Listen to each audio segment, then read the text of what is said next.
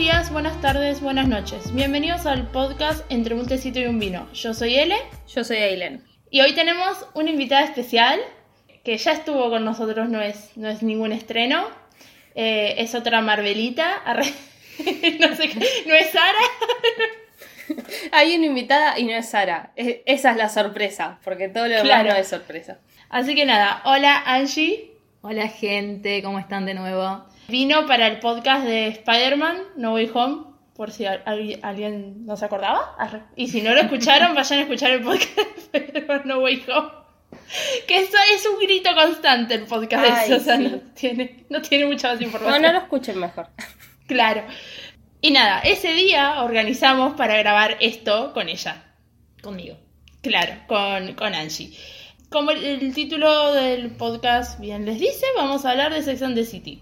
Pero antes de eso, este podcast sale un 6 de marzo. El PRODE de los Oscars, como ya avisamos que va a existir, va a salir el primero. O sea que ya está publicado técnicamente. Y si todo sale bien, van a tener carpetitas para poder ver las películas, todo muy fácilmente, si, si me sale, obviamente. Pero nada, va a existir un PRODE sobre los Oscars. Vos también si querés podés participar. Acá no hay que ver todas las películas para, para jugar PRODE. Y el premio son dos alfajores rosarinos. Yo voy. Entro. Tenemos No hay que ver las películas hagan como yo, que él me va a pasar un drive y yo voy a decir, bueno, de una. Y voy a seguir mirando las series que miro yo. Repetidas, de nuevo. Vuelve a mirar Lucifer. Muy bien, otro de mi equipo. Eh, bueno, nada, existe un PRODE, tiene premios. Si están escuchando esto y quieren participar y no está subido por ahí por algún motivo, lo piden por privado y yo lo mando enseguida, ningún problema. Ya está armado, pero hasta Estamos grabando un 28 de febrero y hasta el primero, no, lo quería subir el primero porque los Oscars son el 27 de marzo. Sí, y participen porque es una boludez, es pintar un Excel. O sea, literalmente no tienen que hacer nada ni tienen que pagar para jugar un PRODE. Claro. Y les puede ir bien, miren, mi hermano participó en el PRODE de la Copa América sin ver ningún partido y ganó. Es un culo enorme El ganador del pro de los Oscars del año pasado fue Novia de Celeste y vio menos películas que las tres juntas. O sea, como que bueno, ya está. Eh, se participa y si tenés orto ganas y si no tenés orto no ganas. Y el premio son dos alfajores rosarinos. No buen Mayen, rosarino. Sí, el término es santafesino, pero está bien, Rosario es Rosarino. Mejor que Santa Fe. Dicho este aviso parroquial, vamos a hablar de lo que nos compete, de lo que nos trae a, este lugar. Este podcast sale un 6 de marzo, como ya dije, el 8 de marzo es el Día de la Mujer. El año pasado nosotras hicimos un podcast súper serio hablando de por qué el 8 de marzo es el Día de la Mujer, el movimiento feminista, etcétera, etcétera, etcétera. No vamos a repetir eso y este año lo vamos a hacer más divertido. Eh, si quieren enterarse de toda la historia del 8 de marzo y qué sé yo, está el podcast del año pasado en perfectas condiciones. No me hago cargo de lo que se haya dicho y de, la improbabilidad de los datos, porque hace un año y no me acuerdo qué dije. Sí, pasó un año. Cualquiera de las opiniones que hay pudo haber cambiado. Claro. Bueno, y vamos a hablar de Sex and the City. ¿Por qué vamos a hablar de Sex and the City? Esto surgió cuando eh, HBO decidió hacer una serie nueva de Sex and the City. Que se llama. Eh, no, pronuncia vos el nombre en inglés porque a mí no me. Just like that. Eso, muy bien. Gracias, Angie. futura profesora de inglés, chicos. Sacaron esta, esta serie nueva y la, arrancamos a ver con Ailu, las dos juntas. Y dijimos, che, podríamos hacer un podcast de esto. Ah, podríamos hacer un podcast de, del Día de la Mujer sobre Sex and the City y hablar de todo lo que significa Sex and the City. Y salió esto, básicamente. Sex and the City es una serie vieja del 98, que salió del 98 al 2004 por HBO, creada por Wilson Al-Suru. Está creada por un hombre, Sex and the City. Es muy importante remarcar que tiene muchas cosas muy machistas Sex and the City. Así como se la ve con cuatro mujeres súper feministas como protagonistas. Son seis temporadas, 94 capítulos de media hora cada uno. Más o menos, en realidad duran 25 minutos, pero ponele. Y la protagonista cuatro actrices, en realidad la protagonista protagonista es la, la voz en off de la serie, que es Sarah Jessica Parker haciendo de Carrie Bradshaw. Después vamos a hablar de cada uno de los personajes y de nuestras opiniones sobre cada uno de los personajes, porque siento que acá, acá es la Tercera Guerra Mundial. No Ucrania, no Rusia, no nada. Acá en este momento. Acá se pelea el podcast. Claro. Eh, y las otras tres son Christine Davis haciendo de Charlotte, Cynthia Nixon haciendo de Miranda y Kim Krata... Krat, no sé cómo se pronuncia. Catral. Bueno, no sé, haciendo de Samantha. Las edades más o menos son 30 y pico, salvo Samantha que tiene 40 y algo, tiene como 10 años más que las, que las otras tres durante la serie y se, lo remarcan todo el tiempo. Básicamente la serie trata de Carrie siendo una columnista eh, en un diario, hablando sobre sexo, básicamente. El sexo en la ciudad. O sea, su columna se llama Sex and the City.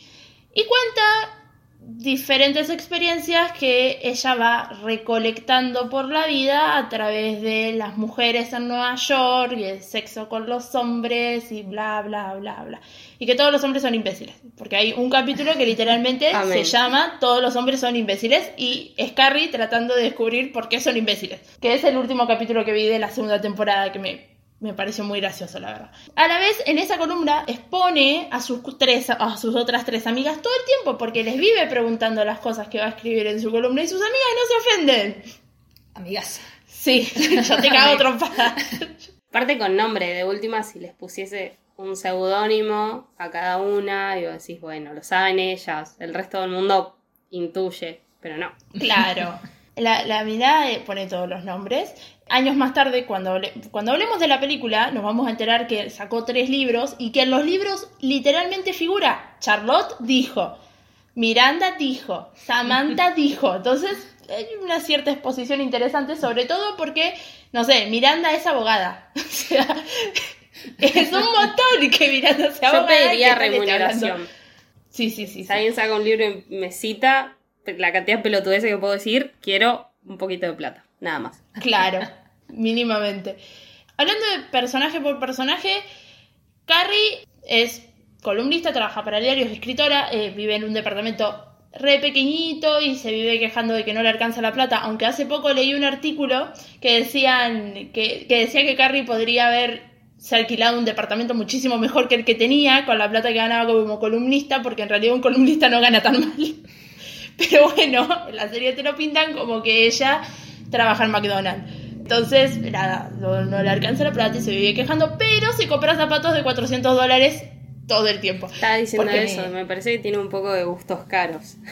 Claro, me parece que sí. Nada, como personalidad es la persona más egocéntrica del planeta. Le encanta hablar de sí misma, todo el tiempo habla de sí misma. Y eh, no, no es. No es que sale con hombres todo el tiempo. O sea, trata como de enamorarse, pero no es Charlotte. O sea, Charlotte sí es como la, la Susanita del grupo, la que se quiere enamorar, la que busca la casita, el hijito y toda la, la huevada.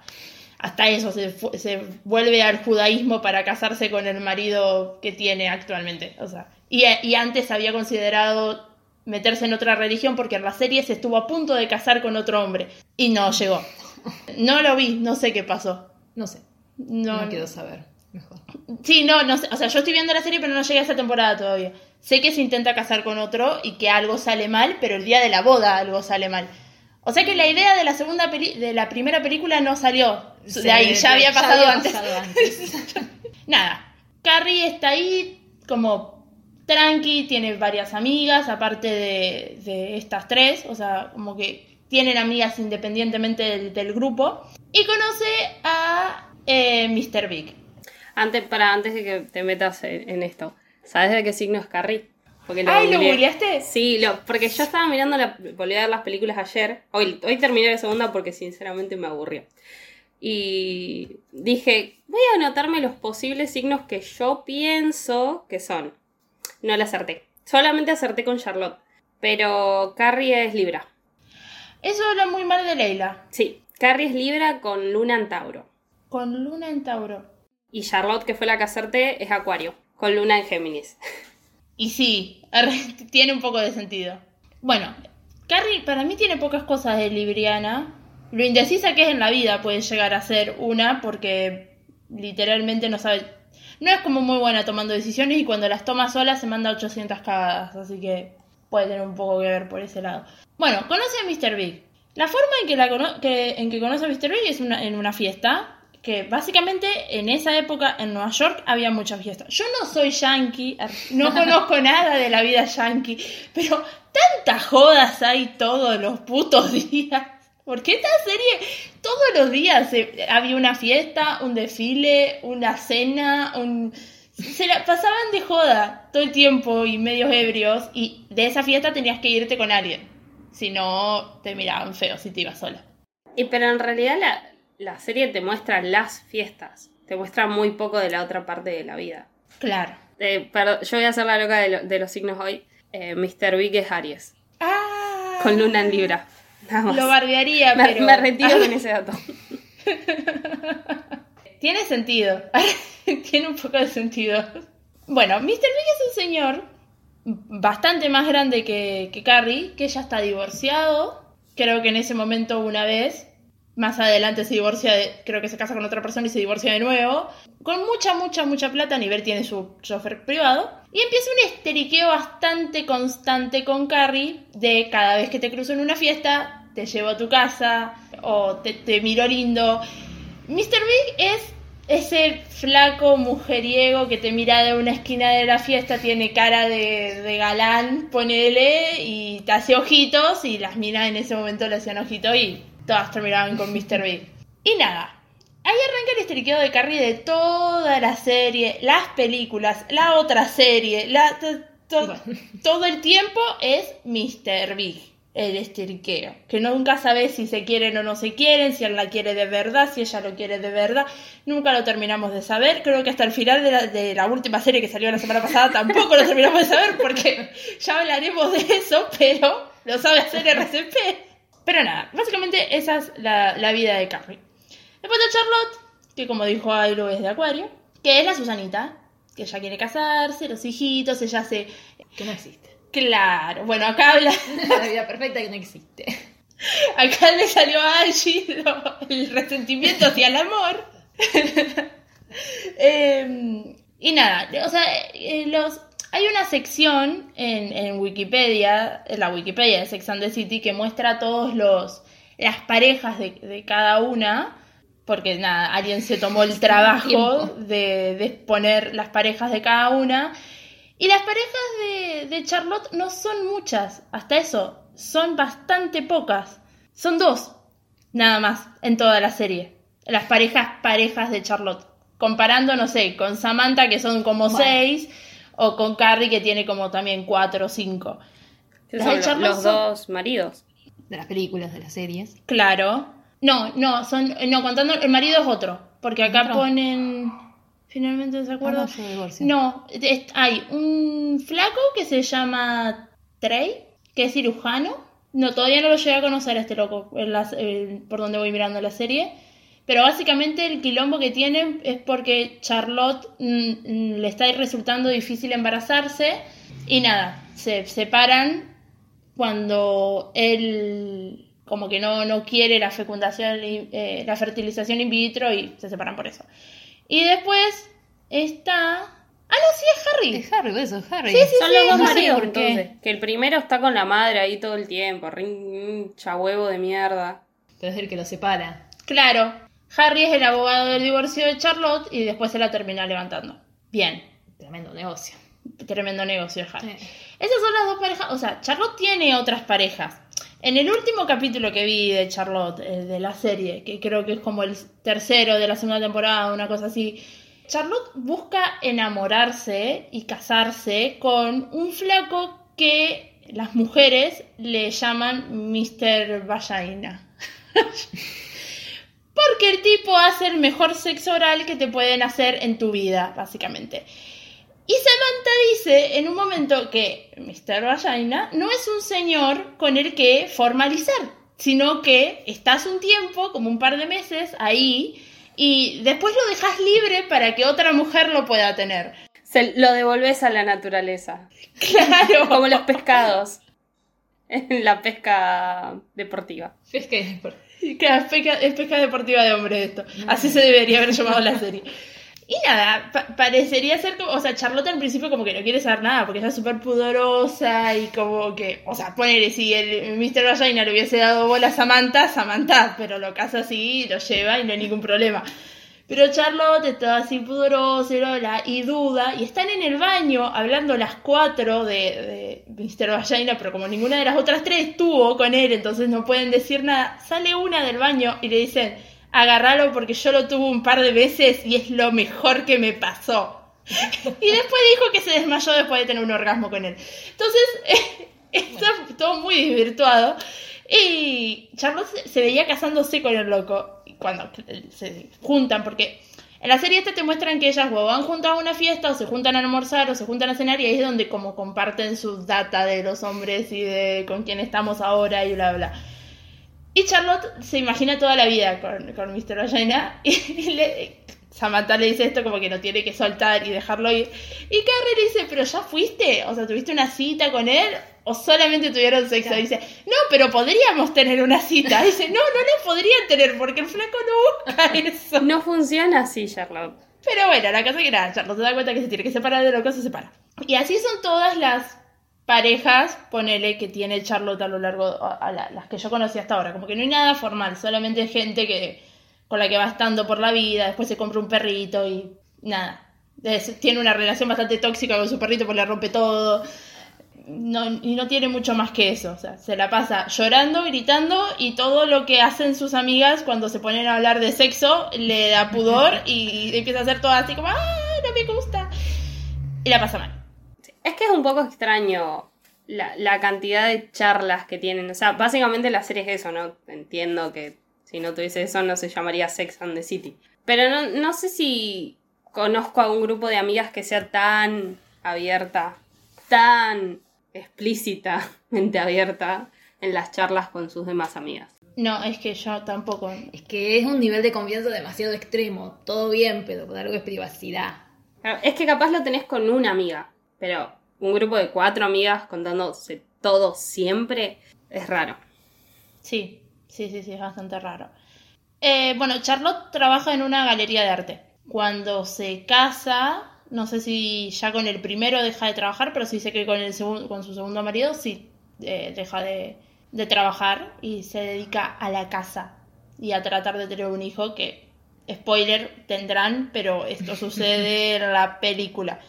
Después sigue Miranda, que es Cynthia Nixon, la colorada y alta. Eh, Miranda es abogada. Es muy raro el personaje de Miranda en toda la serie. Como que es bastante vueltero, bastante cambiante. Hay algo que pasa con el personaje de Miranda en la serie vieja que en la serie nueva lo arruinan completamente. Que básicamente es Miranda teniendo o, o probando tener relaciones con mujeres y descubriendo que ella es completamente heterosexual y que no podría hacerlo. Que simplemente no, no siente nada por las mujeres. Y lo intenta, porque lo intenta. Porque encima, en ese momento, las abogadas, ella se vestía de trajes y los hombres es como, ah, sos lesbiana, porque te vestí de traje. Eh, y sos abogada, o sea que debes ser lesbiana. Y ella nada que ver, y se tiraban mujeres por eso y ella nada que ver. No sé de qué signo es Miranda. Es de cáncer, con luna en Sagitario. Yo realmente esperaba que Miranda fuera de Aries, pero no, no por tanto la personalidad, sino por lo práctica que siempre fue. Me parecía que Sí. era más de Aries que de cáncer. Miranda como que no tiene ningún tipo de problema eh, en sacarse de encima hombres ni mujeres y si tiene que probar estar con mujeres prueba y si tiene que o sea es como que es más práctica y, y realista poner en la serie no sé bien que cómo termina pasando ella conoce a Steve o sea hay parejas de Miranda en la, en la serie tiene un par en la Wikipedia figuran tres. Nada en algún momento aparece Steve en su vida y creo que eh, no sé si ya son novios o algo, ella queda embarazada. Y nada, después de eso se casan y deciden estar juntos. Spoiler, no van a estar más juntos. Queda embarazada teniendo que bancarse a Charlotte llorando porque no puede quedar embarazada y ella así tipo, "Mm, no sé si lo puedo decir ahora, porque la otra Sí. está re mal y ella se, como que se lo tiene que guardar y Carrie también lo sabe, porque Carrie siempre sabe todas las cosas. Carrie sabe todo de las, de las tres, es cierto. Que en la película, cuando Miranda le oculta algo a Carrie, que técnicamente es el motivo por el cual Big la dejó a Carrie a la puerta de la iglesia, entre muchas comillas, porque el motivo es una cagada, Carrie se ofende muchísimo porque le haya, no le haya contado eso. Y yo por dentro estaba re... En realidad es una boludez, o sea, se te... O sea, entiendo que se siente un poco culpable, pero nivel ofenderte de cómo no me contaste que tuviste un diálogo con Big el día antes a mi casamiento. Fue una boludez, pero Carrie siempre quiere saber todo. Si te querés meter yo ya puedo hablar, pero si no, te, te dejo pasar. No, para, para, para. Vamos a llegar a, a la serie, así hablamos bien, porque yo creo que ahí es donde empezás a odiar a Carrie. Del todo. Nada, Mi- Miranda, o sea, básicamente se casa con Steve y, y va por ahí. Eso, eso es como su camino en la serie. Después de la película pasan otras cosas. Y después está Samantha, que es la más grande del grupo. Es. Bien de qué trabaja Samantha, no tengo idea. Creo que es representante. Publicista. publicista. Nada, la mina está todos los días con uno diferente. Todos los días. Todo- cada capítulo de la serie ella tiene uno diferente. Ella intenta tener un, un romance monogámico, pero no le sale. No puede, es más fuerte que ella. Ella no lo puede, no puede. En la serie es- intenta formalizar con una persona, con un hombre que encima es el hombre, porque es una locura ese loco, pero no puede estar con él porque la tiene muy chica. Y, y, eh, la pasa re mal. O sea, y la pasa re mal porque ella quiere seguir estando para terapia de pareja, por eso. Y ella al final lo termina dejando porque, porque no puede. Porque no puede estar con alguien así porque para ella la vida es sexo. Es más amiga de Carrie que de las otras. O sea, son muy amigas las cuatro. Pero Samantha y Carrie son mejores amigas. Están siempre juntas. Y en la serie precuela, porque Sex and the City tiene una serie precuela de, de la vida de Carrie, Samantha es un personaje. O sea que la conoció mucho antes de lo que conoció a las otras. Y pero está... Pará, ¿cuándo salió la, la serie? La otra, en 2013. Sí, está mal, porque la segunda película sale en el 2010 y en la segunda película te explican cómo se conocen, en qué orden. Exacto. Conoce Charlotte, Miranda y Samantha. Bueno, en, la, en el coso es un personaje. Así que Malísimo. No Eso tampoco onda. es canon. sigue descanorizando cosas. Nada, la serie va por ahí. Medio termina con Carrie, ponele que bastante fija con, con Big. Samantha establece una relación monogámica con un hombre, pero porque tiene cáncer y el tipo como que resta con ella en ese momento y la, acompaña las quimioterapias, no sé qué, ella lo logra superar y él medio que se, ella medio que se queda con él con- por eso. Y eso lo dicen en la película, pero la serie como que termina así. Charlotte logra casarse con su abogado judío, se convierte al judaísmo por él y como ella no puede quedar embarazada, adoptan a una bebé china, a Lily. Así que él, es, en realidad es la culpable de que se peleen. Bueno, eso lo vamos a ver ahora. Para mí es la verdadera culpable. Para mí la culpable es la falta de comunicación. Es Siempre. la madre que no le enseñó nada a la nena. También. Yo voy por ahí. Que, que la- toda la culpa era de Charlotte en realidad. Sí, vamos a seguir escalando. Y Miranda nada, termina casada con Steve, con su niñito pelirrojo bonito, y son todos felices para siempre. En 2008, va, en realidad en 2007, a alguien se le ocurre que es buena idea hacer una película de Sex and the City contando lo que fue de sus vidas cuatro años después de cómo termina la, la serie. Mucha gente califica a esta película como un episodio extendido de Sex and the City ya, o sea, no...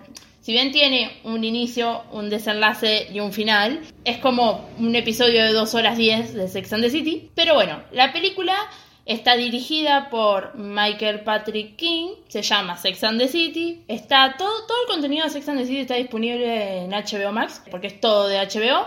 Se hizo con 65 millones de dólares y recaudó 415 millones de dólares. Pero no por su. por lo que. Por lo que cuenta, digamos, por- o por lo bien que está hecha, o por, lo- por todo eso, sino porque fue revivir un fandom. que estaba ahí esperando ser traído de nuevo a la vida. La gente amaba Sex and the City. Hay toda una generación que claramente no es la nuestra que creció con Sex and the City, que es, es la generación de la gente de 30 y entre 35 y 40. Creció viendo esto, entonces tiene sentido que esta película tenga un boom tan grande. Y la película arranca cuando Carrie y Mr. Big deciden casarse. ¿Eso está mal? Sí, muy mal. No, ¿Por qué ver, deciden casarse? per- permiso. Ah, Están buscando un departamento, ¿no? Entonces, de golpe Carrie dice, voy a vender el mío porque así la plata es de los dos y el departamento es de los dos porque no estamos casados y legalmente me perjudica. Entonces Vic le dice, ¿Y te querés casar? así, tipo, comiendo una galletita con paté, le dice, ¿Querés, ¿te querés casar? Y es lo que dice, no sabía que estaba en el plano casarse y Vic le dice, yo quiero estar con vos. O sea, si vos te querés casar, nos casamos. Y así, esa es la propuesta de matrimonio que tienen. Literal. Nada, la única que se emociona en todo esto es Charlotte porque es una intensa de mierda. Pero bueno. Claro. Bueno, cuando están buscando los departamentos, ven 34 departamentos y el departamento número 33 es más es mejor que mi departamento de Rosario, claramente. Y, y Carrie está como, Dios, por favor, es horrible, no tiene luz, no tiene nada, está toda enojada porque es horrible. Y la llevan al penthouse del edificio y ahí es donde terminan comprando un departamento muy concheto que tiene un placar que es pequeñito. Y Carrie dice que ese es el motivo por el cual se divorciaron las, per- las personas que estaban antes. Como si todo el mundo comprara 78 pares de zapatos por minuto como ella, ¿no? Qué problemas de niña rica que tiene siempre, por Dios, yo no puedo creer. Ojalá mi Igual problema fuera que mi placar no alcanza, ¿no? Es uno de los problemas, pero no es el único ni el más grave. No, al principio sí, ese es su gran problema. Sí. Y nada, ellos deciden casarse, por, por, así como lo dijo Ailu, como pim pum pam, bueno, casémonos. Lo bueno es que al principio, yo acá voy a defender a Carrie. Al principio ella quería una boda tranquila. 75 invitados, que a mí me parece un montón. 75 invitados, se había comprado un trajecito blanquito así divino y era ir al registro y casarse y después ir a comer y escabiar y tranqui, panqui y ya está. Charlotte, que es un insoportable mierda, vamos a reiterar, rompe mucho las pelotas y dice que tiene que casarse a lo grande. Y lleva a su diseñador de ambientes, no sé cómo se- no me acuerdo cómo se llama este personaje. ¿Anthony? Y le ar- arman una boda tremenda. Para todo esto de la revista Vogue, la llaman y para que haga toda una, una nota siendo la, la última soltera, lo cual es un término de mierda. Qué. Porque era como, ay, sí, porque te casabas a los 40. Y es como, para un Sí, poco. ahí, si hubiese sido Carrie, decía, "Mm, no, gracias. Prefiero hacer mi propio libro con esto. O sea, si me voy a insultar, me voy a insultar yo misma, no ustedes. Claro. Y nada, le, le muestran un montón de vestidos, se prueba unos vestidos carísimos. Y hay un vestido de la única diseñadora que no conocí de todos los otros que se lo regala porque se lo ve muy bonito. Entonces ahí es donde se manijea. En plan, bueno, está bien, haremos la boda en la biblioteca más grande que tiene Estados Unidos. Mi vestido será esto, me voy a poner un pájaro en la cabeza y va a ser todo con 358 invitados y se va toda la poronga. En el medio, Vic empieza a dudar y se empiezan a pelear. Porque el hombre ya se casó dos veces y se divorció dos veces. Y está bien lo que propone Vic. Porque, a ver, el tipo ya pasó por todo esto, ya pasó por el divorcio, ya, ya está, ya está harto. O sea, él no se quería casar en realidad, solamente quería estar con ella. Y si tenían que casarse para estar juntos, bueno, No, casémonos. pero ya cagó dos matrimonios, ya tendría que saber qué hizo mal para no repetirlo. Ver. ya está. A mí me parece que, como siempre, es el problema de la comunicación, pero también es que ninguno se pone en el, en el lugar del otro, jamás. O sea, No. Vic tranquilamente podría decirle, te entiendo, pero me pasa esto y punto. Y, pero debería entender que es, para ella es su primer casamiento. No la conoció eh, juntando monedas, no sé. O sea, la conoció toda de la amorosa, la conoció que le gusta todo eso y, y sabe a qué, a qué va y conoce a sus amigas. Y un poco debería entender. Y Carrie tampoco se pone en el papel de Vic, tampoco piensa en, bueno, puede tener sus dudas o, no, no piensa todo lo que vivieron juntos. Siento que ninguno, a los dos le chupa un huevo los sentimientos del otro, ese es el problema. No van a durar. Spoiler. No van a durar. Pero bueno, pa- para mí, Perry requería un casamiento tranquilo, que es lo que termina teniendo. Spoiler al final de la película, es lo que termina teniendo. Pero las amigas le dan tanta manija para llegar a ese, a, a ese casamiento tan grande que nada. Termina convenciéndose y dejándose llevar por la histeriqueada de Charlotte. A la vez que está sucediendo esto, te cuento, te profundizan también un poco la historia de, de, eh, Miranda. de Miranda, que está medio en bardo con Steve. Acá es donde ella empieza a estar en bardo con Steve, no para de estarlo, todavía sigue estando en bardo con Steve. ¿Pero Hay una- por qué? Tienen una relación muy extraña con Steve. Pero el bardo de acá es Steve la caga Miranda. Yo de eso no me acordaba. Yo sí. Eh, sí. Yo sí me acordaba, pero bueno. Yo no me acordaba, o sea, cuando, cuando pasó, cuando estaba mirando la serie nueva, no me, no me acordaba. Sabía que habían tenido un quilombo y que habían terminado en psicóloga y todo eso, pero no me acordaba que él la había cagado. Y ahí me enojé con Steve.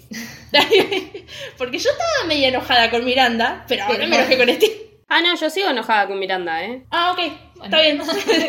O sea, acá me enoja. Steve porque sí, es un tarado, pero el, al resto, lo que sigue, eh, me enoja Miranda. Miranda, se- o sea, Steve va y le cuenta que la engañó, que fue cosa de una sola vez, que está completamente arrepentido, y ella se decide, decide irse de la casa y alquilarse algo por su cuenta y básicamente criar al hijo entre los dos. Steve se muestra muy arrepentido de lo que hizo. Ahora, bueno, yo sé que acá vamos a tener opiniones diferentes nosotras dos. A Angie le digo.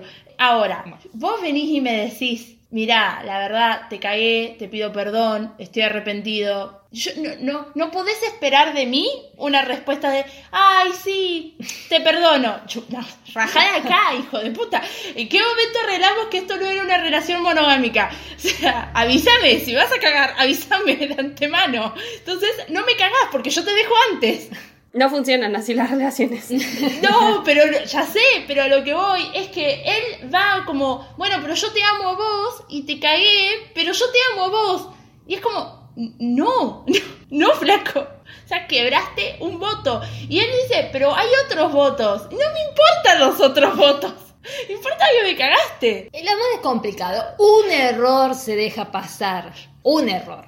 Se lo dejó Está pasar. bueno, la, la confianza se rompió, pero se puede tratar de, Es lo que pasa al final de la, de la película. de ir llevándose. Ya te la hiciste dos, tres, listo, vago, ya está. Patada de afuera. Bueno, Pero Steve se empieza a portar bien a partir de eso. Después de un amor, aprendió, definitivamente. La que no aprendió pero es, que es Miranda. Pero Quedó resentida. sí, quedó un poco resentida. Y básicamente el desgaste de su relación es su vida de casados. Es que ella se tenga que levantar temprano y no tengan sexo las 24 horas del día como tenían antes, pero el tema es que ahora tienen 40.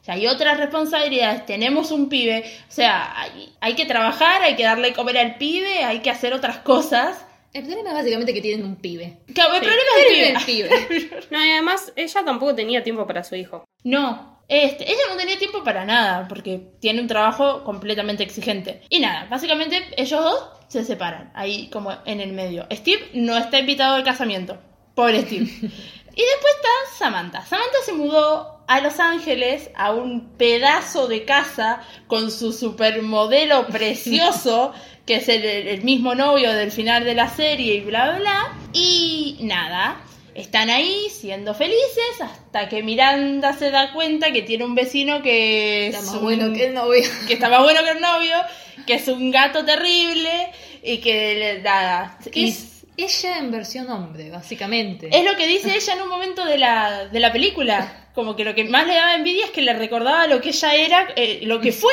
pero no lo es ahora, porque está dentro de una vida monogámica que no, no le cierra.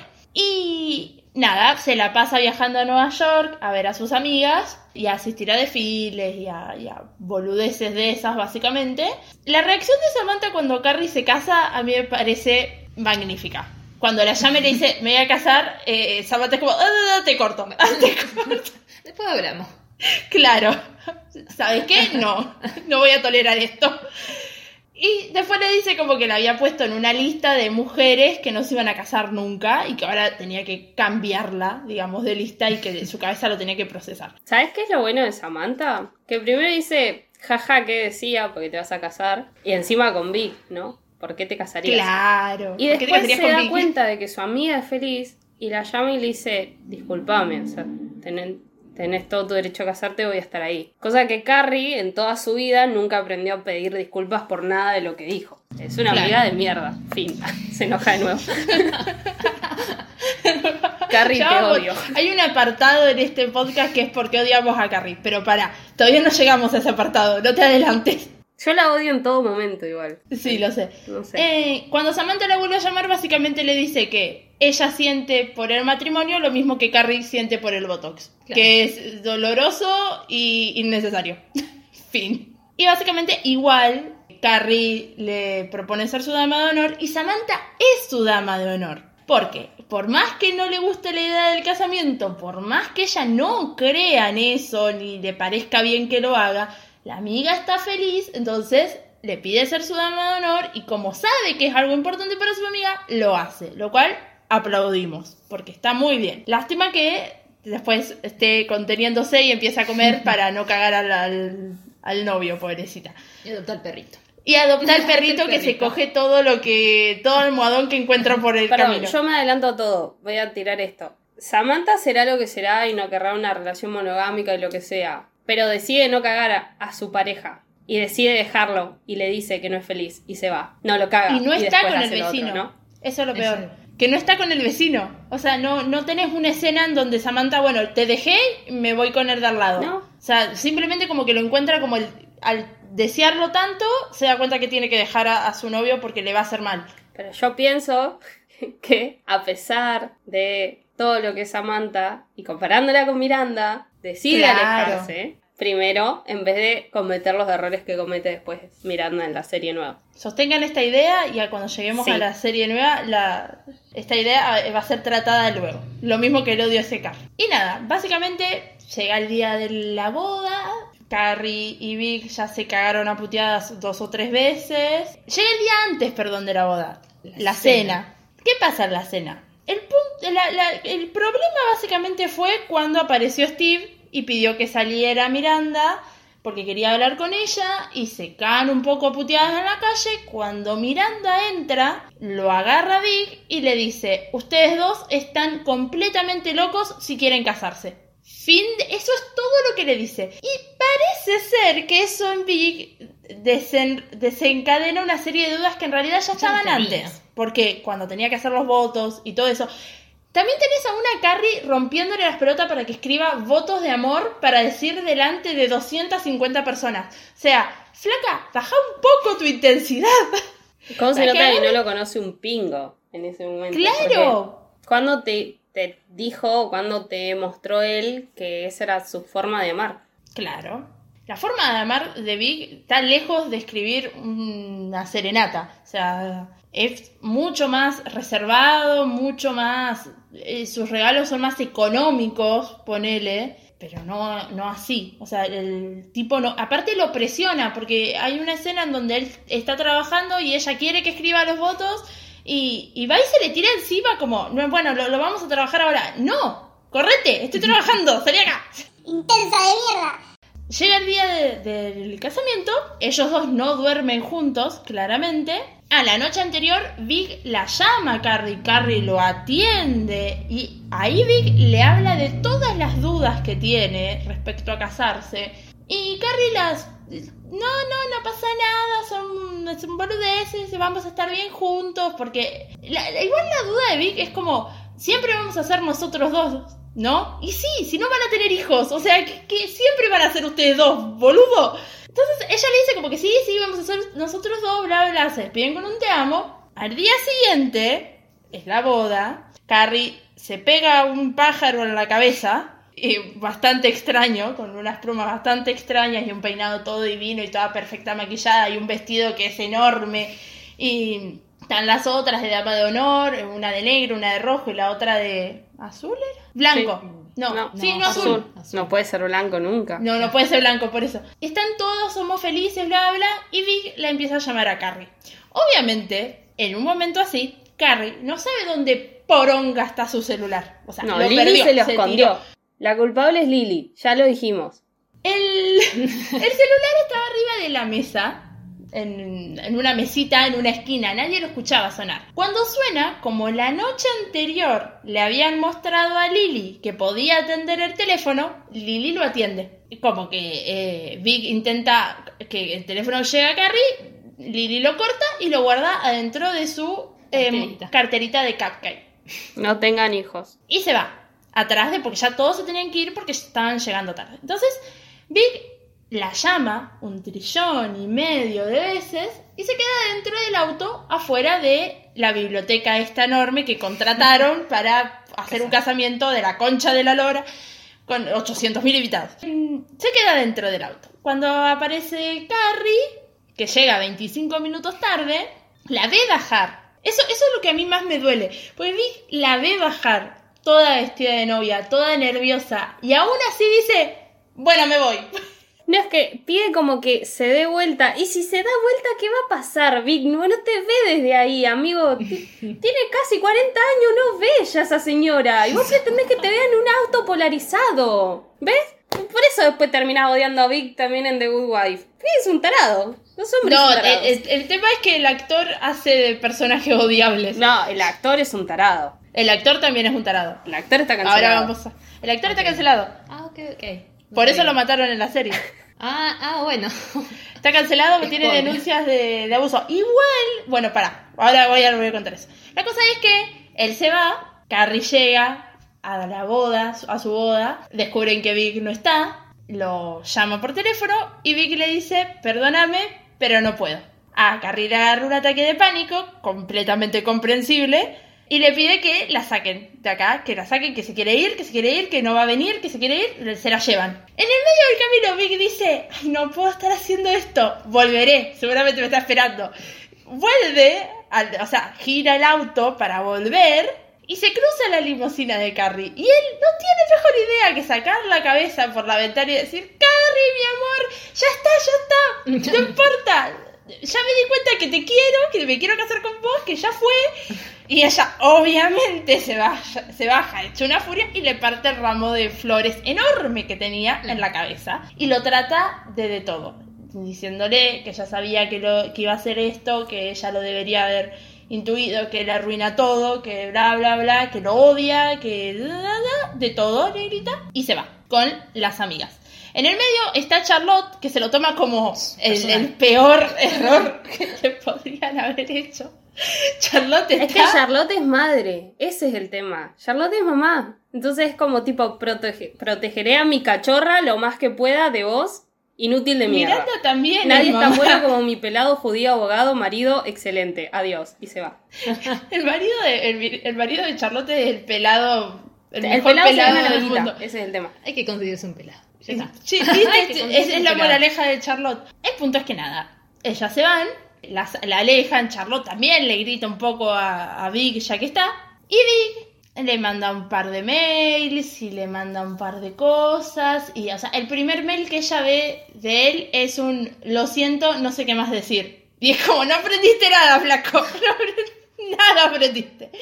Eh, Eliminar, bloquear y denunciar por la duda. Igual te diste cuenta que le manda mails, pero nunca vas al departamento. No. No. sé. He visto tantas películas románticas que un poco lo esperás a Vika ahí abajo con un parlante poniéndole canciones o, o cartel. No sé, cualquier cosa. O lo esperás ahí afuera. Lo esperás sentado. Y- Claro, Es que el chofer de Vic se la pasaba ser. así todo el tiempo porque se la pasa llevando a los lugares pelotudos y esperando a que... El chofer de Vic la levanta en pala haciendo nada. Sí, Nada. Ni siquiera manejando. es un gran ñoqui del estado el chofer de Vic. Pero bueno, el punto es que Samantha, yo, yo amo a Samantha, es mi personaje favorito en, la vida, es señora del bien. Decide, nada, eh, cancelar la, la luna de miel, que era en México, y como no la puede reservar, compra tres pasajes más y nos vamos todos para México. Porque, ¿por qué no? Y se la llevan a Carrie a México. Las sea, se van las cuatro juntas. En el medio tenemos nuestras escenas graciosas de Charlotte tomando el agua de México. Charlotte siendo xenófoba. Igual no le da cagadera por tomar el agua de México. Está comiendo pudín de chocolate hace como cinco días, amiga. No, te- obviamente te va a pasar algo así. Le echó la culpa al agua, por Dios. Eh, igual para mí era spoiler de lo que estaba pasando en su vida realmente. Así que le estaba pasando. Antojo de pudín, después Ah, se- claro, sí. Bueno, Que, que estaba embarazada. claro. Para mí queda más por eso, no porque haya tomado agua o lo que sea. No, sí, no fue el agua. A ver. Pero aparte, me molestan los yankees yendo a otros países diciendo, no voy a comer la comida de qué. A ver, a ver, loco, co- comés grasas saturadas todo el día. Aparte se quejó de México, decís? pero en la segunda de Abu Dhabi o lo que sea, nada, ¿no? Tipo ahí, bueno. Ya está. No, fue, en México era el problema. Me, hace, me hizo acordar al, al- Esto es completamente aparte, pero leí un artículo de un diario yankee que decía que el mate era la peor bebida o comida del planeta y explicaba todo lo malo del mate. Como, Una yerba natural, es una plantita. Es planta, eh, literalmente es agua caliente con a veces con azúcar. claro. Vos O comés en. McDonald's todos los días. ¿Cuál es- qué- Comen grasa con hamburguesa y no hamburguesa con grasa, ¿entendés? Y, y te, Se te van a levantan y decir desayunan huevo frito. con, con tocino y... Sí, con- y con claro, café, con un café. Claro. Bueno. Y, y se dan el lujo de decir que el mate es una comida mala. Para mí, Charlotte votaba a Trump. Re. Muy probablemente. Re. Charlotte es republicana. Re. Igual, no sé de Carrie porque Sarah Jessica Parker es eh, demócrata mm, visible, pero no sé de Carrie. Ah, Cynthia Nixon también es, es muy demócrata visible. Pero si tengo que elegir a unas dos republicanas, son Charlotte y Samantha. Re. Votaban a Trump. Igual no sé porque Charlotte es judía, no debería votar a Trump. No pero lo sé. bueno, no sé. Es raro. El punto es que nada, después el resto de la película es básicamente Carrie intentando perdonar a Big, que lo perdona en, el momento pedorro en el que perdona a Big, literalmente se da cuenta que lo ama cuando va al, al departamento y él había considerado llevarle los zapatos. La plata que gastaron en ese departamento para no usarlo y tampoco vivir en él al final. Por favor. un par de zapatos durante toda la película. Claro. Básicamente. Un par de zapatos azules horribles, encima, que son feos. Literalmente, de, nosotras en la pandemia dejando nuestros departamentos para que viva la heladera y los Sí. muebles. Fue La heladera y la cantidad de organismos que crecieron dentro de la heladera en este tiempo. Exacto. Nada, esto está toda la película así. Después Charlotte descubre que está embarazada. Miranda sigue sin perdonar a Steve. Samantha se da cuenta que tiene ganas de cogerse al vecino. Y la película avanza hasta que llegamos al día en que Cha- eh, Carrie tiene ganas. O sea, nace la hija de Charlotte. ¿Cómo nace la hija de Charlotte? Rompe la mina, rompe eh, fuente del- eh, delante de Big, le- gritándole de todo. Maldigo el día en que naciste. Hermosa. Un montón.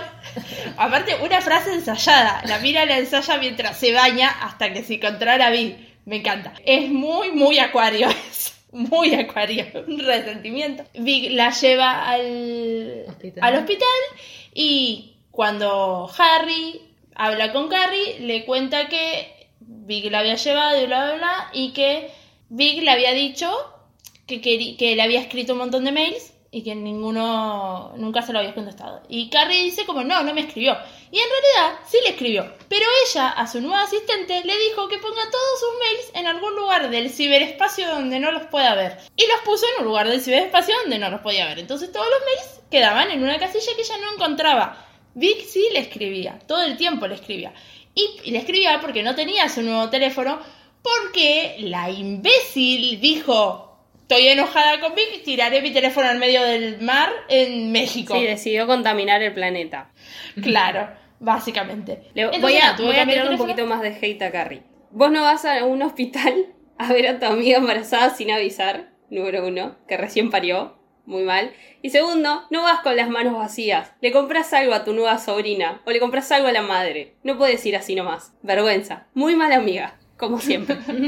Cuando yo vi eso dije, qué horror. Yo llego a parir y una de mis amigas se aparece acá tipo de la nada, la mando a cagar primero. Y segundo, viene así, ni siquiera con un bizcochito y la mando el doble a cagar. La bloqueo. Ya está. Pero bueno, Charlotte es buena, qué sé yo. Y te- tiene una piba de como cinco meses ahí, que recién Claro. parida. Si no consiguieron un bebé muy chiquitito. Es enorme. No sé, sí, además que bien que estaba Charlotte maquillada, Sí. paría maquillada, estaba perfecta, se podía mover. Wow. Sí, Quiero pudiera parir así. El punto es que llega a su casa, se acuerda de los mails, entra a buscarlos, estaban en este lugar del ciberespacio, llama a su asistente, que qué buen personaje que es la asistente de Carrie durante toda la película. Un Muy gran personaje. Luis de San Luis es una gran persona que alquila bolsos de Luis Butón, porque claramente no le da el sueldo, y es medio un poco la que la motiva, entre muchas comillas, a Carrie como a... Bueno, pero se mandó una cagada, sí. ¿Qué, qué, qué tan cagada es?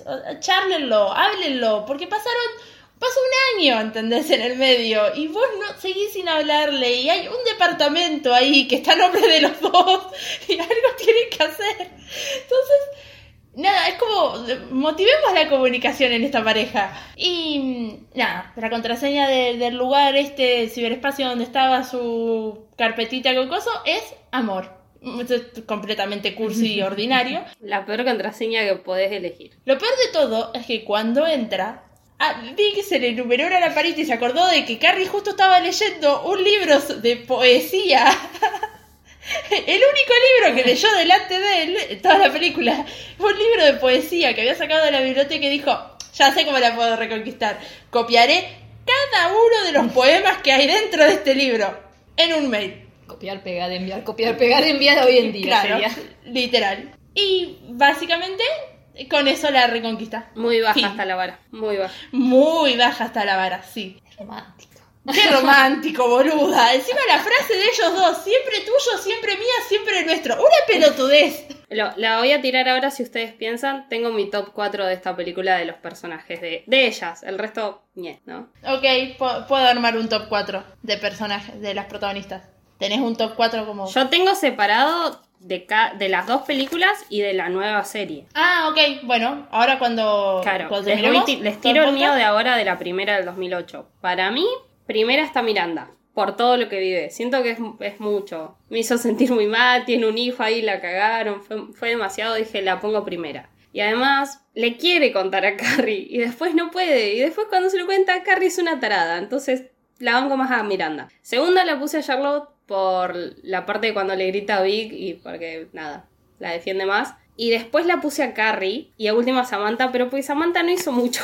Simplemente la maltrataron por decirle gordita y ni siquiera estaba gorda. Y, Pobrecita. y tiene un perrito y nada. En este caso la puse a Carrie tercera, pero fue un momento, una situación así de no lo voy a pensar mucho, voy a hacer esto, esto, esto. Ok. Vos tenés un top de la película, la primera película. No, va a ser irrelevante todo, no sé. Para mí la principal siempre va a ser Carrie. El drama que lo vive es Carrie, aunque estemos de desacuerdo de las cagadas o el ego que tenga. En segundo lugar está Charlotte, a veces es la única que la banca. Vamos a ser sinceros. Y en tercer lugar, Samantha porque la amo. Y como que Miranda fue algo que cualquier pareja reciente que haya tenido un hijo lo va a entender. Creo que es un tema de pareja de cualquiera. Y que lo inflaron demasiado para que tenga protagonismo la, la actriz, nada más. Mi top es Samantha. Pues los mejores diálogos de la película los tuvo Samantha. Segunda, Miranda. Tercera, Carrie. Última, Charlotte. A mí Charlotte me saca de quicio. O sea, Charlotte me da Susanita. Cuando leía la- la- la- los cosas de Mafalda, las historietas de Mafalda, me, pa- me pasaba criticando a Susanita porque era como cada vez que hablas me, me sacás, me, me estresás. Lo mismo pasa con Charlotte, es como ese aire de la familia feliz y la Es burbuja que el problema no es que tenga un aire de familia feliz, ella puede hacer lo que se le cante. El tema es que pretende que todos terminen en ese nivel porque para ella el estar completa es tener una familia feliz y Claro. no lo es para todos. Eh, bueno, la película termina básicamente así, todos siendo felices y comiendo perdices, básicamente. Básicamente sí. Llega la segunda película, no sé de qué trata. O sea, le busqué un, un coso en, en Eh, internet y ¿nunca la encontré un Sí, la vi, pero no me acuerdo. Me acuerdo que van a Arabia, creo que por Abu algo... ah, bueno, por ahí. Este... En algún lugar de, Del Medio Oriente. de Medio Oriente, claro. ¿Querés que te haga mi Samantha- resumen bien petero? Pará, pará, me, acuerdo que Samantha está con un tema de la menopausia a full y que allá no, le, no se pudo llevar todas sus drogas y que está alterada. Sé que viajan por algo de Samantha también, por algún coso de publicidad que tenía que ir a cubrir y las invita a todas. Eh, y sé que hay algo con unos zapatos de Carrie. Siempre hay algo con unos zapatos de Carrie. Esto es así. Dos años después eh, están técnicamente todos felices. Charlotte está con una crisis todo el tiempo de quiere ser la mamá perfecta y no le sale. Tiene una niñera que la niñera supuestamente está re buena bla, bla, bla. Que después termina siendo lesbiana. Como que ese es todo el quilombo que hay nomás. Es muy 2010. Sí. Y arranca con la boda de Anthony y Stanford. Que ahí me acordé que eh, Stanford está muerto, el actor, y dije, ay, no. y Sí, nada eso es muy triste. triste. Y arrancan con la boda de ellos dos. Ahí surge el tema de por qué Carrie y Vic no tienen hijos, que me pareció como es que estaba bueno. A mí, a mí esas cosas me gustaron. Ellos quieren, que también tiene que ver con el libro que escribe Carrie, que quieren tener reglas propias del matrimonio fuera de lo convencionales y a la vez no quieren hijos. Y hay una pareja que los considera como que son ellos también porque son iguales y en el ahí le preguntan tipo si va a tener hijos y qué sé yo porque la mina había subrogado un vientre y bla bla Carly dice que no que la verdad ni o sea como que lo habían pensado y no querían y ahí es como que ellos lo miran y dicen ay bueno y se alejan como si tuviese peste no como ay no no quieren hijos y se van y se retiran y ellos quedan como y Sí. No se lo vuelven a... O sea, no se lo plantean más. Siempre el tema de hijos es terminantes. No quieren hijos. No es que lo piensan, quizás. No. Y eh, también el tema es que es una pelotudez. Vic compra una tele de aniversario y la pone en la pieza para ver películas. Porque habían visto en el hotel película. Entonces él se emociona y dice: Sí, vamos a tener la tele en la pieza y vamos a poder ver Netflix. Y Carrie dice: Esto, primero, tiene razón en esto. No le, no le regalas una tele del anive- para el aniversario cuando ella te hizo un regalo propio especial que te dio un reloj y lo que sea. Y después se enoja porque Vic solo quiere ver tele y no pueden hablar. Y según Carrie no quiere hacer esos matrimonios. No, y ella no pueden va- hablar, no pueden coger tampoco, porque me acuerdo que ella estaba como re... que hasta eso, no hay una escena en la que ella como que se le viste o se le insinúa y él está re... No, quítate, quítate. Están peleando porque el tema es que Samantha conoce, eh, la vuelve a llamar el ex novio, el de la primera peli, y le dice, tengo una premiere súper importante y quiero que vos me acompañes. ¿Por qué? Porque yo llegué hasta ahí gracias a vos, así que vos me acompañas. Y en eso Vic llega y se tira así, se desparrama todo en el sillón y Carrie le dice, dale, vamos juntos. Y él, no quiero ir a un lugar donde me van a empujar y voy a comer comida horrible, no tengo ganas. Entonces ella le dice, bueno, está bien, le dice, no hay problema, voy yo. Y cuando está yendo se da cuenta de que él solamente quiere estar tirado en el sillón mirando tele, otra vez es el problema. Entonces se levanta, le sirve un trago, se lo da y le dice, te cambias y venís conmigo. Y me chupa un huevo lo que digas porque te venís conmigo y te vas a enojar, pero no quiero que estés acá tirado sin hacer nada cuando yo voy a ir para allá. Qué mina pesada. A ver, es que tiene, en parte tiene razón. Vi que está, que ni siquiera quiere ir a comer afuera y todo lo demás. Entonces, como, en parte la entiendo. Y ahí en, en la en, en la premier es cuando Samantha tiene una charla con un jeque árabe que le, le pide viajar a Abu Dhabi porque dice que Dubái está pasado de moda a como levantar y, y hacer mejor el hotel que le está creando, como para promocionarlo, porque si creó a tal persona y la llevó al cine, no sé qué, puede hacer lo mismo, bla, bla. Chamullo, sí. Entonces se lleva a las tres amigas eh, en viaje en primera y... Tampoco no es que no le dejan pasar las drogas, todo lo que ella consume es natural. Y es como, viste, no, no está certificado por la ADMAT, ponele, entonces no la dejan pasar esas cosas. Es por ahí. Sí, eh, re triste. Lo bueno es que Miranda sabe todo el tema de, eh, bueno, de, de Arabia. Se estudia un montón de cosas, entonces sabe bien por dónde va la onda, qué sé yo. Tienen, cada una tiene mayordomo propio, eh, todos lujos, mucho lujo. Y en todo este viaje, Ay, Dios, Carrie es una pelotuda. en todo este viaje, Harry, salen a pasear con Miranda y dicen, le dicen, no vayan a comprar relojes porque los relojes es para que les vendan cosas ilegales y eso está prohibido, qué sé yo. Y ellos dicen, bueno, ok.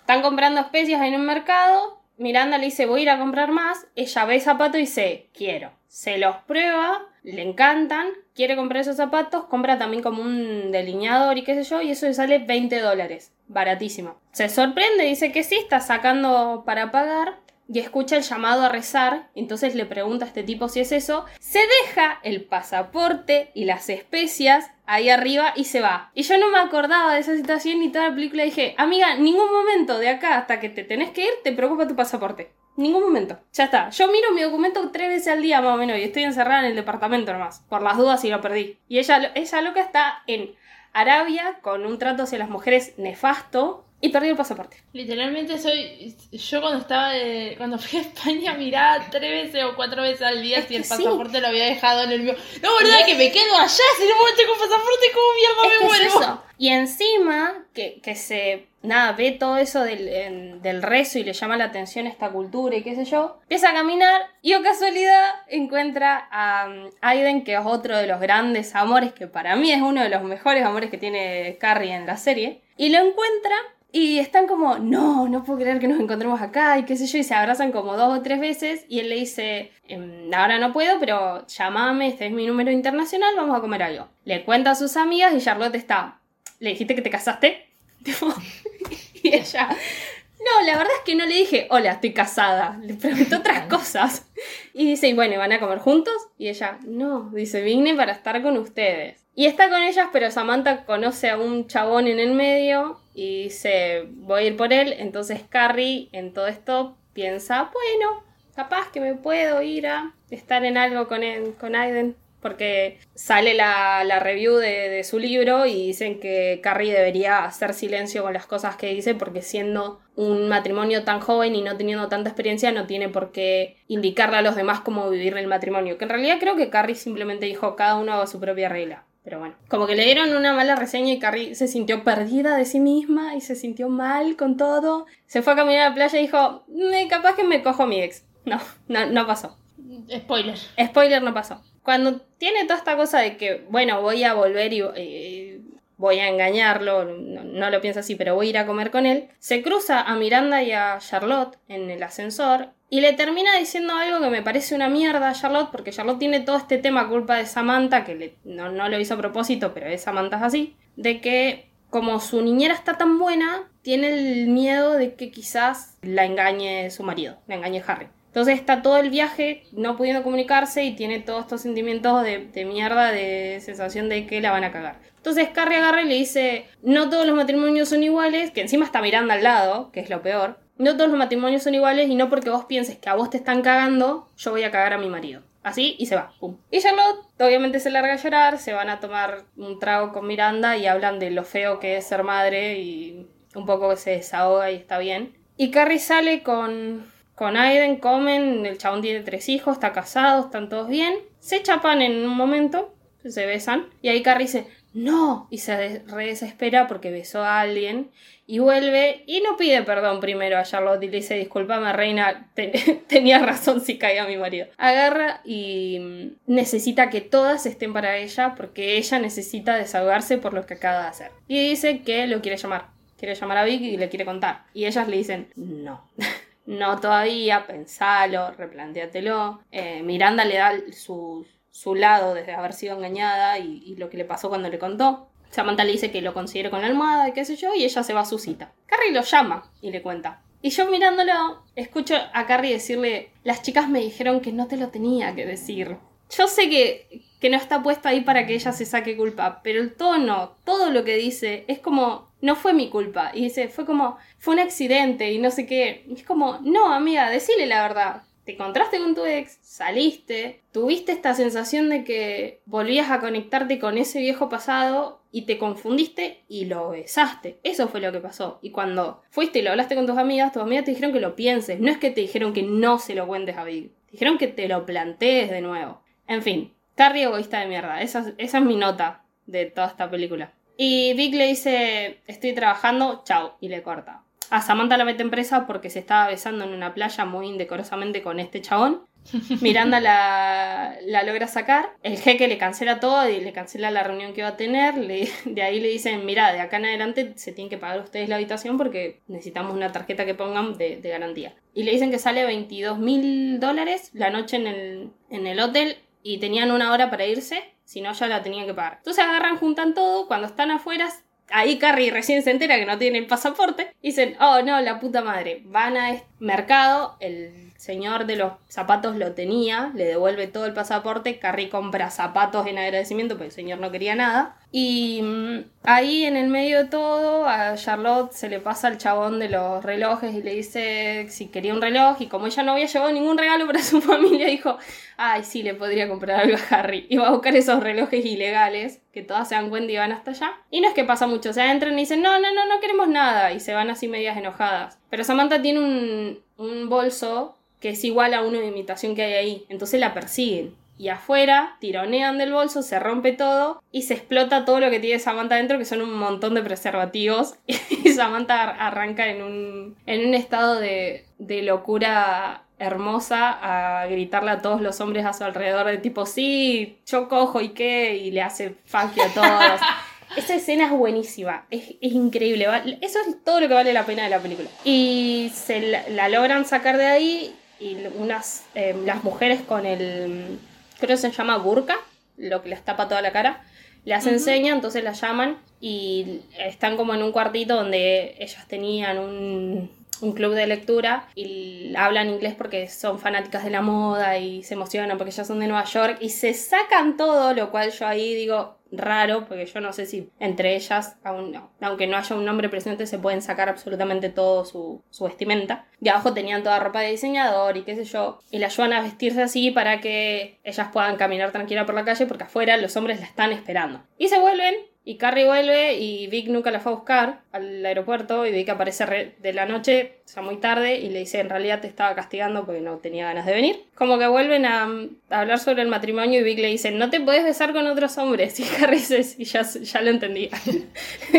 no me había dado cuenta, pero gracias, ya lo entendí. Y lo más lindo de todo es que Vic le regala un anillo como con una piedra, no sé qué, y le da como todo un discurso de por qué es la piedra o por qué la pensó y dice yo pensé que ibas a decir que era porque mi alma es negra, pero gracias. Y eso fue lo único que me gustó de Carrie. Samantha termina con su chongo este que conoció en, Arabia. Charlotte está contenta con su matrimonio y ya todo feliz. Carrie le pasa eso y Miranda no le pasa nada a la película. Excepto ser una muy buena amiga y abogada. Excelente. Esta película es de 2010, está dirigida por el mismo tipo que la primera, que dirigió una bocha de capítulos de la serie original, y en la película actúa Penélope Cruz, Miley Cyrus y Liza Minnelli. Liza Minnelli les canta en la boda a Anthony Stanford. Después eh, Miley Cyrus aparece con el mismo vestido que Samantha en la alfombra roja en la premiere. Que está todo tipo, no, qué escándalo. Y Miley se le acerca y le dice, muy buen vestido. Y se sacan fotos juntas y qué sé yo, porque Miley Ah, reina. porque Samantha, el, el vestido ese como que no era muy acorde a su edad o Sí. algo así Es que lo pide y la, la chica de la tienda le dice, pero es juvenil. Y, y Samantha es como, ¿cuántos años crees que tengo? Sí, y tampoco te, te estoy preguntando si esto me conviene o no. O sea, lo quiero y punto. ¿Y quién más me dijiste que estaba? Penélope Cruz. Penélope Cruz eh, hace como de una jefa de alto rango que habla con Big en la premiere y Big medio que se la chamulla y Carrie se enoja. Y él le dice, ja, pero cuando me chamulló un gay en la boda, no te enojaste. Y Carrie está así como, no es el problema, el problema es la tele. Cuando llegó Angie acá, vio que está- había anotado los nombres estos y me dice, Penélope Cruz, la jefa de un banco de España. Miley Cyrus, ¿qué me habías dicho, Miley Cyrus? Eh, Miley Cyrus, Sí, sí, sí, sí. Y Liza Minnelli casa a los gays y canta en un momento una canción y se puso a cantar la canción. Canta la de Beyoncé All the single ladies de Beyoncé. y baila todo. Nada, para hacer esta película gastaron 95 millones. En realidad se iba a grabar en el... en- ¿Cómo es que se llama el lugar este? ¿Dónde es- pasa la película? Ah, Mayor. No, no, no, no. No, eh, en- Arabia Saudita. Claro, se iba, Ah. se iba a grabar en Arabia, pero no quisieron llevar al elenco a Arabia, básicamente, porque eran muchas mujeres. Y se grabó en Marruecos. Así que, sí, no, ni cerca. No, cerca, en la concha de la de Marruecos. Y recaudó 295 millones. O sea, le fue bien, sacó el doble, no le fue tan bien como la primera. El dato de color de esta película es que iba a existir Sex and the City 3. Había guion para Sex and the City 3. Estaban todos muy felices. Y acá es donde voy a tirar un dato que, que datazo. Sara habló con un. Sara Jessica Parker habló con un diario y.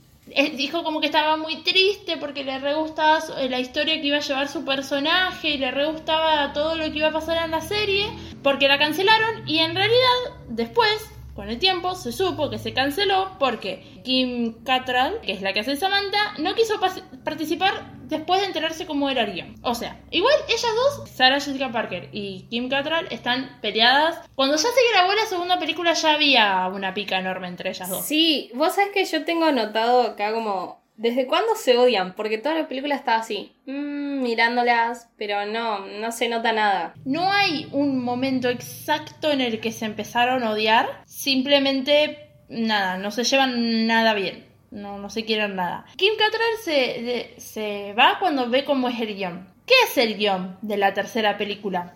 Kim Cattrall se enoja cuando la producción decide matar a Vic de un paro cardíaco. O sea, esto iba a pasar en Sex and the City 3 y lo cancelaron. ¿Por qué Kim Cattrall no iba a participar? O sea, es el gran motivo de, de la cancelación. Si no se hubiese hecho esa película. Y aparte de eso, a Samantha le iban a llegar, o sea, la historia de su personaje era que le llegaban fotografías porno de el hijo de Miranda. A lo cual yo me quedé como, ¿qué? ¿Qué carajo esto? ¿Qué? ¿Qué? qué? Pero no es muy, no era muy chico. Eh, y ya para ponerle si lo hacían, no sé, en 2013, el pibe tenía como, no sé, 12, 13 años.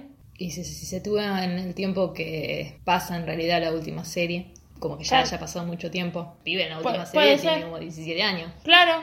No, no sé, no tengo idea. El punto es que, nada, básicamente por eso Kim Cattrall se bajó del proyecto y no se hizo la película. Todos estaban muy tristes porque no se había hecho la película. Ahora, ¿qué carajo pasó entre ellas dos? No es algo que se sepa, simplemente se dicen que se llevan mal. O sea, reconocen que se llevan mal. Christine Davis salió a bancar a Sarah Jessica Parker y Cynthia Nixon se mantuvo neutral. O sea, no dijo absolutamente nada sobre ella, ni siquiera cuando salió ahora la última serie que... Nada, como que todo el mundo fue a preguntarle ¿por qué no está Samantha? ¿Por qué no está Samantha? Aparte, el personaje de Samantha es el personaje favorito de medio mundo. Entonces, al no estar Samantha, mucha gente se enojó con la serie. Estoy en una nota en este momento que quería ver si encontraba algo. Que nada, la mina da como me gustas bastante sospechosos en Twitter, porque no sé, una, una mina tuiteó eh, y de pronto después de ver el primer capítulo de, de- de esta serie me di cuenta que quiero ver todo lo que haya hecho Kim Cattrall y la mina va y le da me gusta. Y es como, loca, no participas en el proyecto, no le des me gusta. Todo resentido ahí. Y básicamente lo que dijo fue que hace un año que ella está diciendo que no le interesaba participar, nunca pidió plata, nunca pidió ningún proyecto y dice que como que la consideren una diva es algo totalmente ridículo, porque mucha gente salió a decir que no iba a estar en esta serie porque había pedido mucha plata. Y después aclaró que la gente de Sex and the City y en especial Sarah Jessica Parker no fueron amables con ella. Nada, qué sé yo. Hay un bardo, Sí. Sarah Jessica Parker aprovechó mucho el quilombo que había entre ellas dos y lo que la gente se decía para salir a hablar mal de Kim Cattrall por todos lados. Y nada, Kim Cattrall salió a decir como que la familia de ella se preguntaba en qué momento Sarah Jessica Parker iba a dejar de hablar de ella. Y habla, en algún momento dijo como que le había hecho hasta, hasta bullying. Tiene pinta. Y nada, Christine Davis también se enojó cuando salieron a decir. Cuando salieron a hablar mal de la serie porque no estaba Samantha. Fin. Este, básicamente es eso el quilombo. Hay algo que pasó que no sé bien si. Creo que era algo en la vida personal de Kim Cattrall y que Sarah Jessica Parker la trató mal por eso. Y no sé si es durante la grabación de la segunda película o en el medio entre las dos películas o algo así. Pero básicamente se odian. O sea, y lo dicen abiertamente. Nos odiamos. Fin. Es como el gran plot twist de 50 sombras de Grey cuando te enteras que los dos actores en realidad se odian a morir y que no grabaron casi ninguna escena juntos.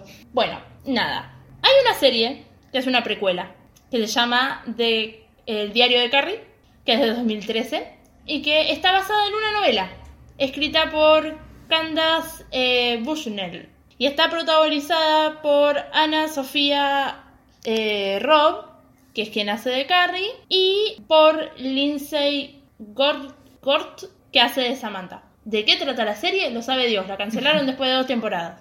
Yo la vi un poquito cuando estaba en la tele y era de cómo ella estaba entrando a Nueva York nomás. Claro. Sí, creo que eh, es a partir del año 88, una cosa así. Y después vamos a hablar de la última serie, que es porque surgió todo esto, que es Angie decir nombre. I'm just like that. Gracias, gracias Angie.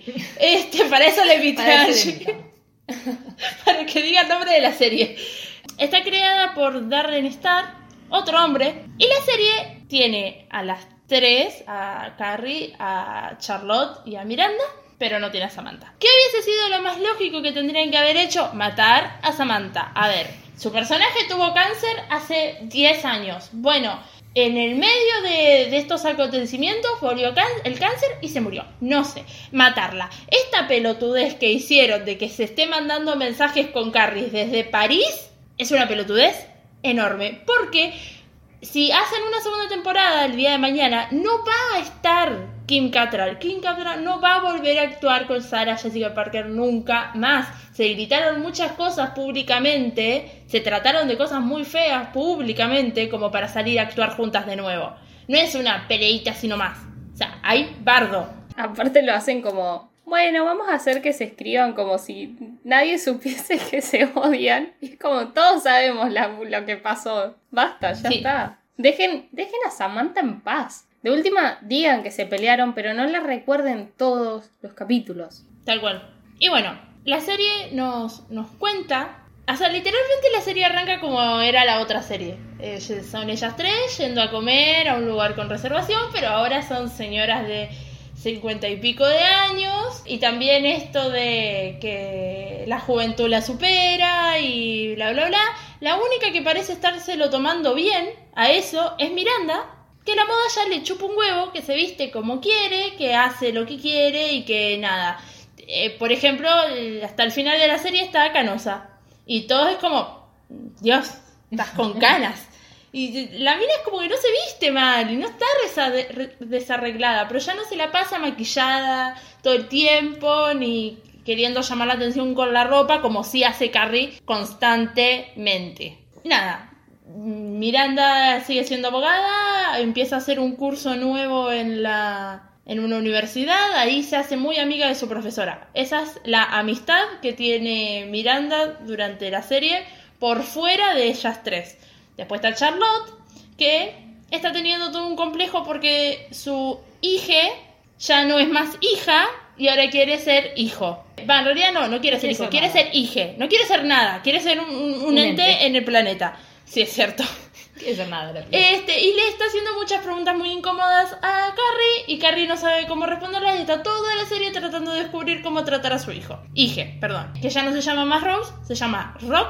Y lo que tengo para re- remarcar de acá es que la actriz que hizo de Lily cuando era pequeñita, o sea, la actriz que se escondió el teléfono en la primera película, es la misma actriz que vino a ser de Lily acá. O sea, es la misma chica. O sea, y también el actor que hace de, del hijo de Miranda también es el mismo. Eh, Observa. pudieron como traer a, lo- a los originales. A todos los originales. Y después tenemos a Carrie. Carrie sigue sacando libros. Ahora hace un podcast. Porque se está tratando de mantener moderna los tiempos. Y hace un podcast con un chico que no me acuerdo su nombre. Y con Che. Que Che es una persona no binaria que hace stand-up. Y es muy cómica a los tiempos actuales. O sea, hace los típicos stand-up que están en, Netflix en este momento. Hablando sobre feminismo y sobre todo, todo el humor que- muy actual, digamos. Voy a tirar mi dato random. La actriz de Che es la misma de Dexter, que era su jefa o algo así. Era algo de la policía y siempre le tenía ganas a Dexter en las primeras temporadas. Es la misma persona. Muy, muy graciosa igual. Creo que es cubana. Puede ser. Y nada, la amistad, bueno, la amistad que trae Charlotte por fuera es una ma- otra madre de, De la escuela. de la escuela y la amistad que trae Carrie por fuera es una agente inmobiliaria.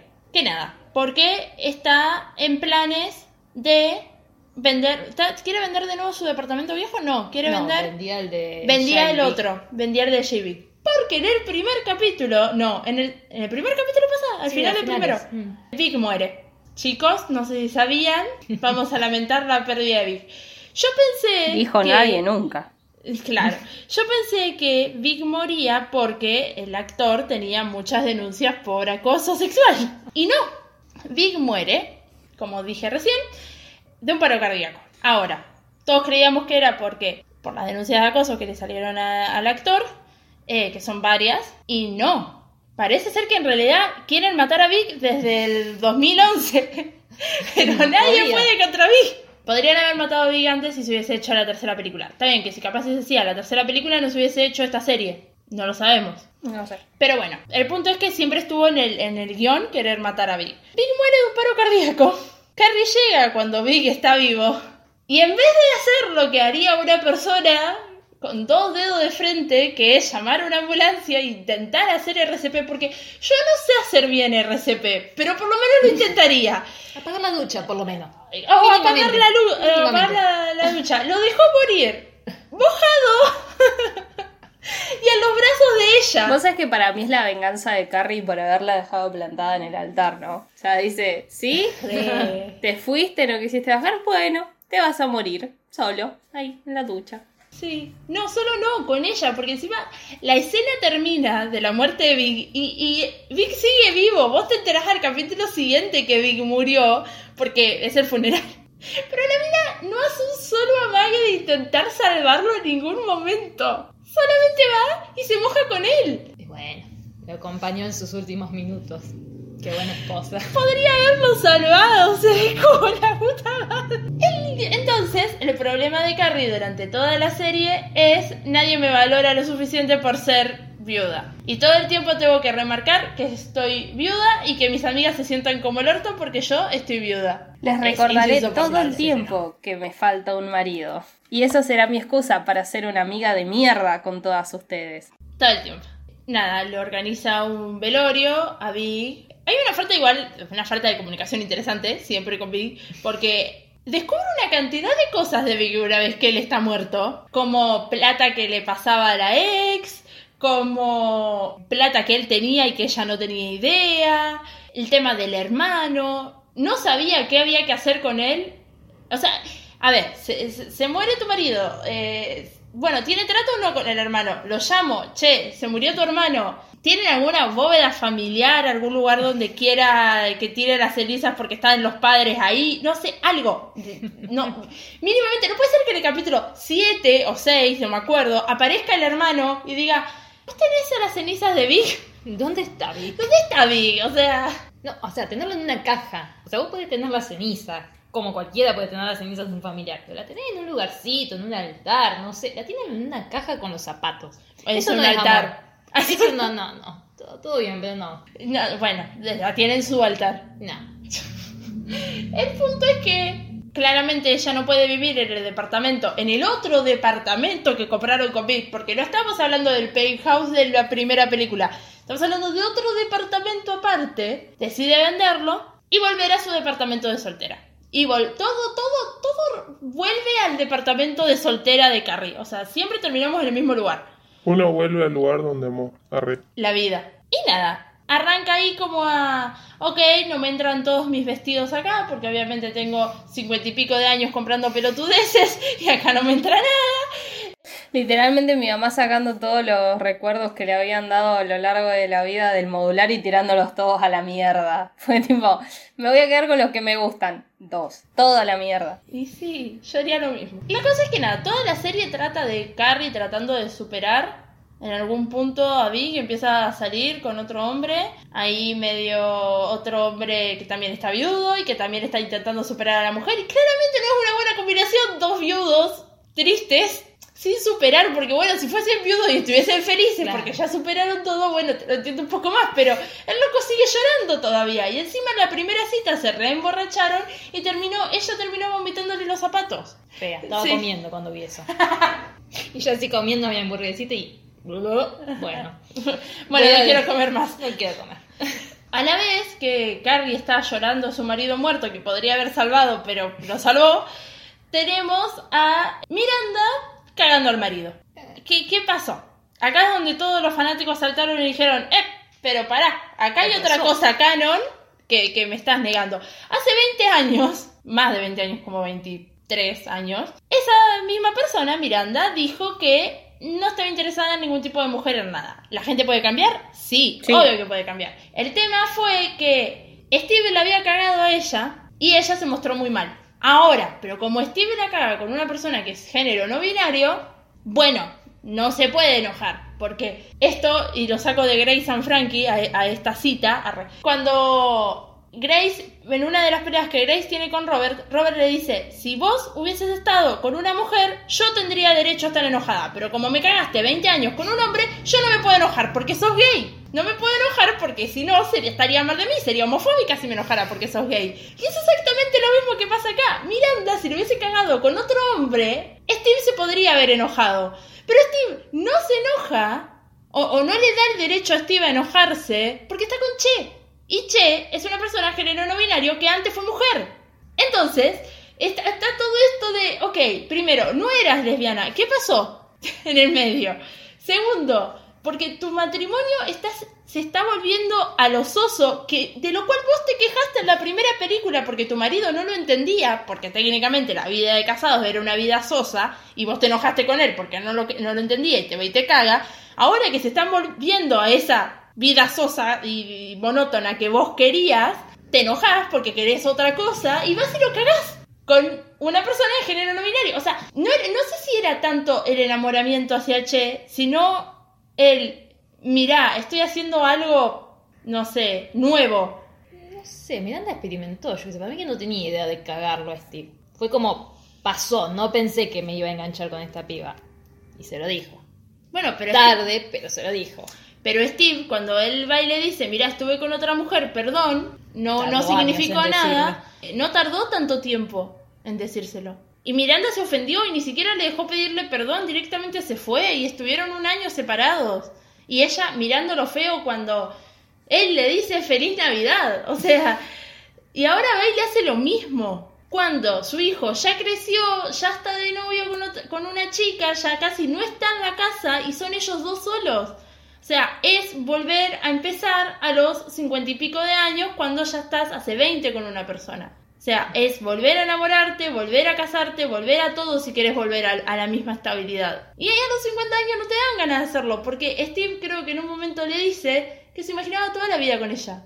Ya lo dice cuando habla con Carrie, que él nunca se va a sacar directamente el anillo, ya está. Claro. Se casó, bueno, se divorció y listo, ya está. Ahí está, ya no voy a empezar otra vez. A mí me preocupa la falta de, de empatía hacia Steve en toda la serie. O sea, qué, qué chiquitito que lo hicieron a un personaje que era bueno, o sea, no era el personaje. Pero qué, qué poco tacto con un personaje como Steve. Porque está bien, recordemos que la cagó en la primera película, todo lo que quieran, pero después siempre estuvo atrás de Miranda todo el tiempo y nunca fue suficiente según él para ella. Siempre corría atrás de ella todo el tiempo. Y Sí. Qué choto que le hayan minimizado tanto los sentimientos a él. Eso me molesta más de la serie que de los personajes en sí. Lo que hizo Miranda a mí no me gusta. Engañar. Después que ande con quien quiera. Engañar. No me gusta. Claro, el problema está en, el engaño. Sí. Este, y el engaño que mucha gente interpretó no como un engaño, sino como una de- un descubrimiento de ella, porque simplemente es una persona de género no binario. Si hubiese sido un hombre, nos hubiésemos enojado todos y nadie hubiese estado, o sea, nadie se lo hubiese tomado bien. Pero como es una persona de género no binario y ella nunca estuvo con una persona así, bueno, lo entendemos más. ¿Por qué? Sigue siendo engaño. Sí, no quita que le engañó, a ver, le mintió, ocultó, punto. Claro. Y Steve, en- en- cuando ella va y habla con él, diciéndole que se quiere separar, Steve le dice que la va a amar toda la vida, pero que si esta, esta vez ya está, o sea, no, no va a volver él. O sea, no va a haber de nuevo un puente y encontrarnos en el medio y olvidarnos de todo lo que pasó. Esta vez no volvés, porque no voy a estar. O sea, te amo, pero ya está. Y nada, es Miranda diciendo, bueno, sí, ya está. Y después que venga Che y le diga, bueno, no, pero en realidad yo no quiero nada fijo con vos. Es como, flaca, a ver, pensalo un segundo, charla primero. Si estás cagándolo, charla con la persona. Y fíjate si con la, con la otra persona con la que la estás cagando y con la que pretendés pasar el resto de tu vida, técnicamente, quiere lo mismo que vos, porque capaz no quiere lo mismo que vos. Y vos estás dejando a tu marido por algo que en realidad tampoco te gusta. Entonces, ese es complicado, lo, lo de Miranda en esta serie. O sea, yo bancaba mucho su personaje, yo banco mucho su personaje, pero no, no voy a perdonarle lo que le hizo a Steve. Me rompió el corazón. Estoy pensando qué decirte porque no sé. Est- Estoy pensando qué decir. Estoy pensando si estoy del lado del bien o no. Si la odio o no la odio. Es que a, a mí me da bronca lo que hace. O sea, la- el- no digo doble moral, porque pasaron años, qué sé yo. Se puede equivocar y lo que sea, pero nunca lo. O sea, nunca admite que se equivocó. Siempre está pensando en lo que ella siente y en lo que ella vive. Y nunca se puso a pensar que Steve tiene sentimiento y está del otro lado pensando que son un matrimonio feliz, porque nunca lo charló. No. Nunca se lo planteó. Y después encima no tiene ninguna amiga sana, cuerda y, y que, que pueda ayudarla, básicamente. Claro. Ninguno le da un consejo. Y pero, a ver, cuando lo intenta hablar con, con Carrie, lo único que le dice es, Te metiste con mi jefe, ah, con mi, con mi amiga, básicamente. Claro, y aparte de eso es, a mí se me murió un marido y estoy peor que vos. Así que no voy a tener una conversación con vos porque a mí se me murió mi marido. Cuando, no, Charlotte. cuando discuten en la, en, el, en la plaza, que Charlotte está toda indignada, obviamente, porque Charlotte se tiene que indignar, es su papel en esto, se debe indignar por lo que hizo Miranda. Y con que Miranda dice, ya está, me chupa un huevo lo que vos pensabas, Charlotte, si te querés pelear conmigo, peleate. Y se va. Y Carrie va y corre y le dice, no, no se pueden pelear, porque la vida es muy corta. Vos sabés, a mí se me murió un marido y no, y no le pude, o sea, ya no me puedo pelear con él. Y yo, ay Dios, amiga, no es todo sobre vos. Por favor. Esas son las cosas que a mí me molestan de Carrie. Separate. Ya todos sabemos que se te murió un marido. Todos lo vimos. Todos vimos cómo lo dejaste morir, Carrie. Ya todos lo entendimos. ¿Por qué no podés pensar en tus amigas una vez y decir, veo tu problema desde este lado? No, es siempre no, porque a mí, porque yo. Y- pero lo hace todo el tiempo. En las películas también lo hace. En las series asumo que también lo hace, así que. Sí, no, o sea, en la serie es un poco más empática y hablan un poco más, pero ella, acordate que está con una nota, con una blog de nota abajo tomando apunte de todo lo que dicen para subirlo a su blog. Entonces, no sé qué, qué tanto no es egocéntrica. No habla, pero la caga por otro lado. Charlotte claramente era, era obvio que se iba a indignar porque está sacrificando a su marido y a su familia y ella es Susanita y aparte Susanita y medio homofóbica. Entonces, nada, Siempre. es, es medio complicado. Cuando... mm, ¿Cómo se llama el actor este que falleció, el personaje? El personaje es Stanford, no sé el. Stanford. Cuando Stanford y, y Anthony están juntos, obviamente Charlotte no es nada homofóbica, ni en ningún momento hace ningún comentario sobre, sobre ellos. Pero la mina, o sea, está tratando de llevar adelante a su hija, que ya no es hija, que tiene que entender que es una persona de género no binario, tiene que aprender a, tratar, a tratarle así y, va- y valorarle así. Y no puede entender que Miranda esté con una Claro. persona así. Pero lo que más la ofende no es que esté con una persona así, es que haya engañado a Steve. Y ahí volvemos a lo mismo. Pobre Steve. Charlotte pensaba en Steve, ¿ves? Este- Alguien se preocupaba por él. claro.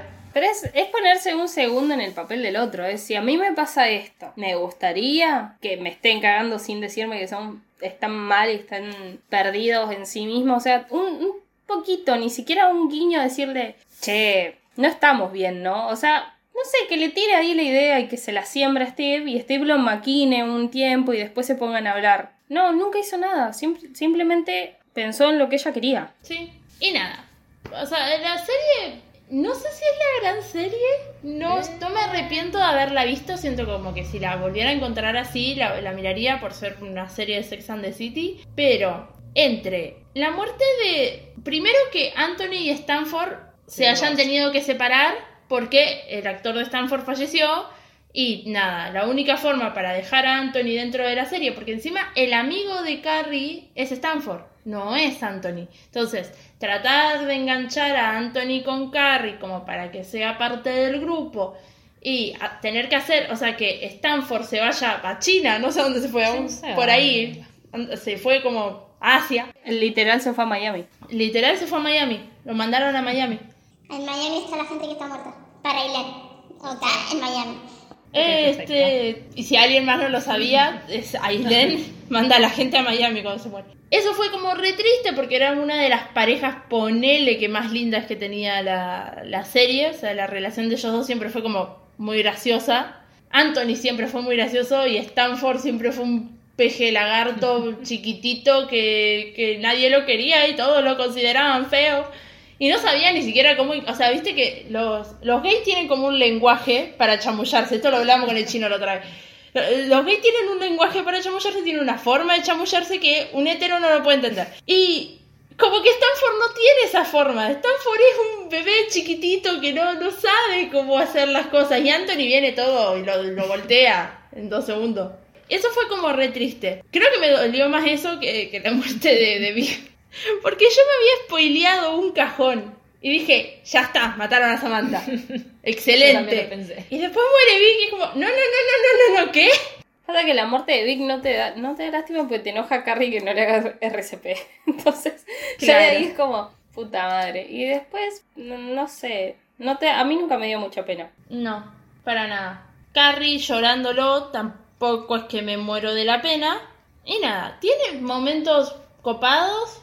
Sí, no sé, Charlotte, que le, cuando le viene su último, uno de sus últimos periodos, porque ella creía que ya estaba en la, en la menopausia y no lo está, y está toda vestida de blanco, es muy gracioso. Porque encima está enseñándole a la hija, a Lily, a usar tampones.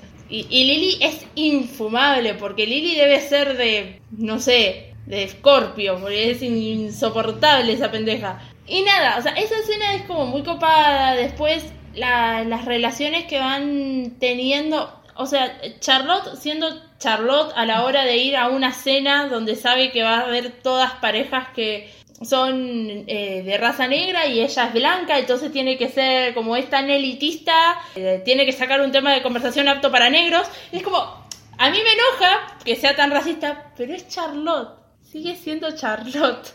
Pasa que todo compensa con lo bien que se porta con el tema de la hija, de, del hije. O sea, Sí. todo lo que pasa con Rock, ahí lo compensa todo, Sí. para mí. Y además le pone los puntos a Harry, tipo, que el otro está como súper negado en partes de, no, su, la que era su niñita ya no lo es más. Y Charlotte es como, las cosas son así y te acostumbras o no te acostumbras y te vas, fin. Claro, sí, total, totalmente.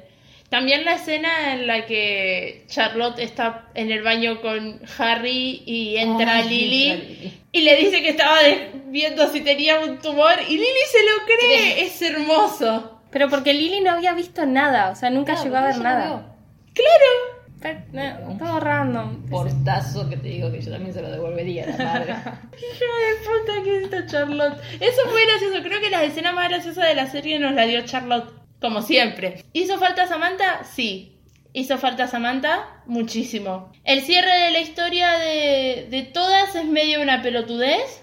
No hay confirmado una segunda temporada de esto, quiero aclarar. Nada, Miranda se va atrás de, de Che, Sí. creyendo que Van a ser felices. que van a ser felices mientras él eh, mientras Ellie graba en, Los Ángeles. en Los Ángeles y ella va atrás y deja sus estudios y deja su carrera y deja todo porque ¿por qué no dejar todo por una persona que acabo de conocer? Yo creo que lo mejor de todo es que haya vuelto al Colorado. Fin. A mí me hizo muy feliz. que haya estado otra vez colorada, es como. Sí, amo.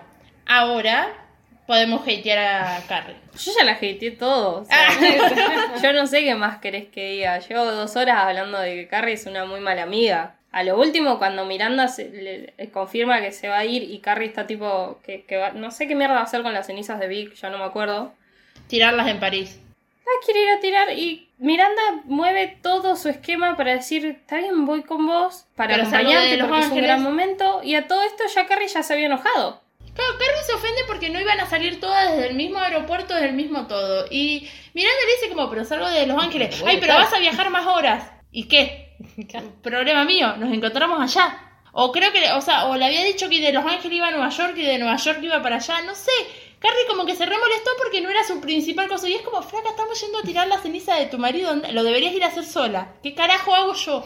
Si ni siquiera vi que me caía bien. en una caja de zapatos, o sea, na- a nadie, ni siquiera a vos te importan las cenizas. No sé por qué a mí debería importarme. Eh, yo siempre considero que tiene, Carrie tiene estas cosas muy de egoísta de cuando no sale como ella lo espera, ataca a todo alrededor. Porque cuando no sale lo que ella espera en la segunda película, que es ver a Aiden, la ataca a Charlotte. En la primera, que está toda triste, qué sé yo, en Año Nuevo, le contesta bastante como el objeto a Miranda también. Y así, y siempre es eso. Para mí siempre Carrie es esa cosa de soy amiga un poco cuando me conviene y no- nunca me gusta. Sí, sí, sí, totalmente. A mí, La hateo demasiado también. Carrie creo que la respetaba hasta esta serie. En esta serie me sacó porque literalmente usó frases de tus problemas no son importantes porque a mí se me murió mi marido. Les gané. Y es como, no es una competencia, flaca. O sea, sos mi amiga y si a vos se te murió tu marido, lo siento, pero si yo voy a contarte de que se me infectó una uña del pie,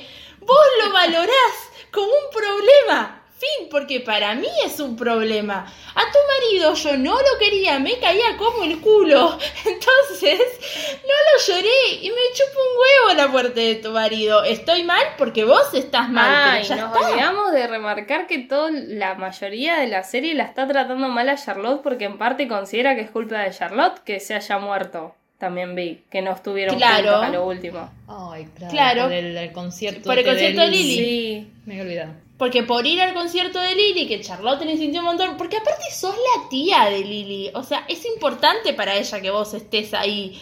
Y es como, "Ñe, un concierto de mierda, y después vi que no quiere ir al concierto de mierda, entonces va sola, te podría, o sea, igual si hubieses estado, ponele, ¿no? Vi que se murió haciendo ejercicio en una cinta, en una, en una bicicleta fija.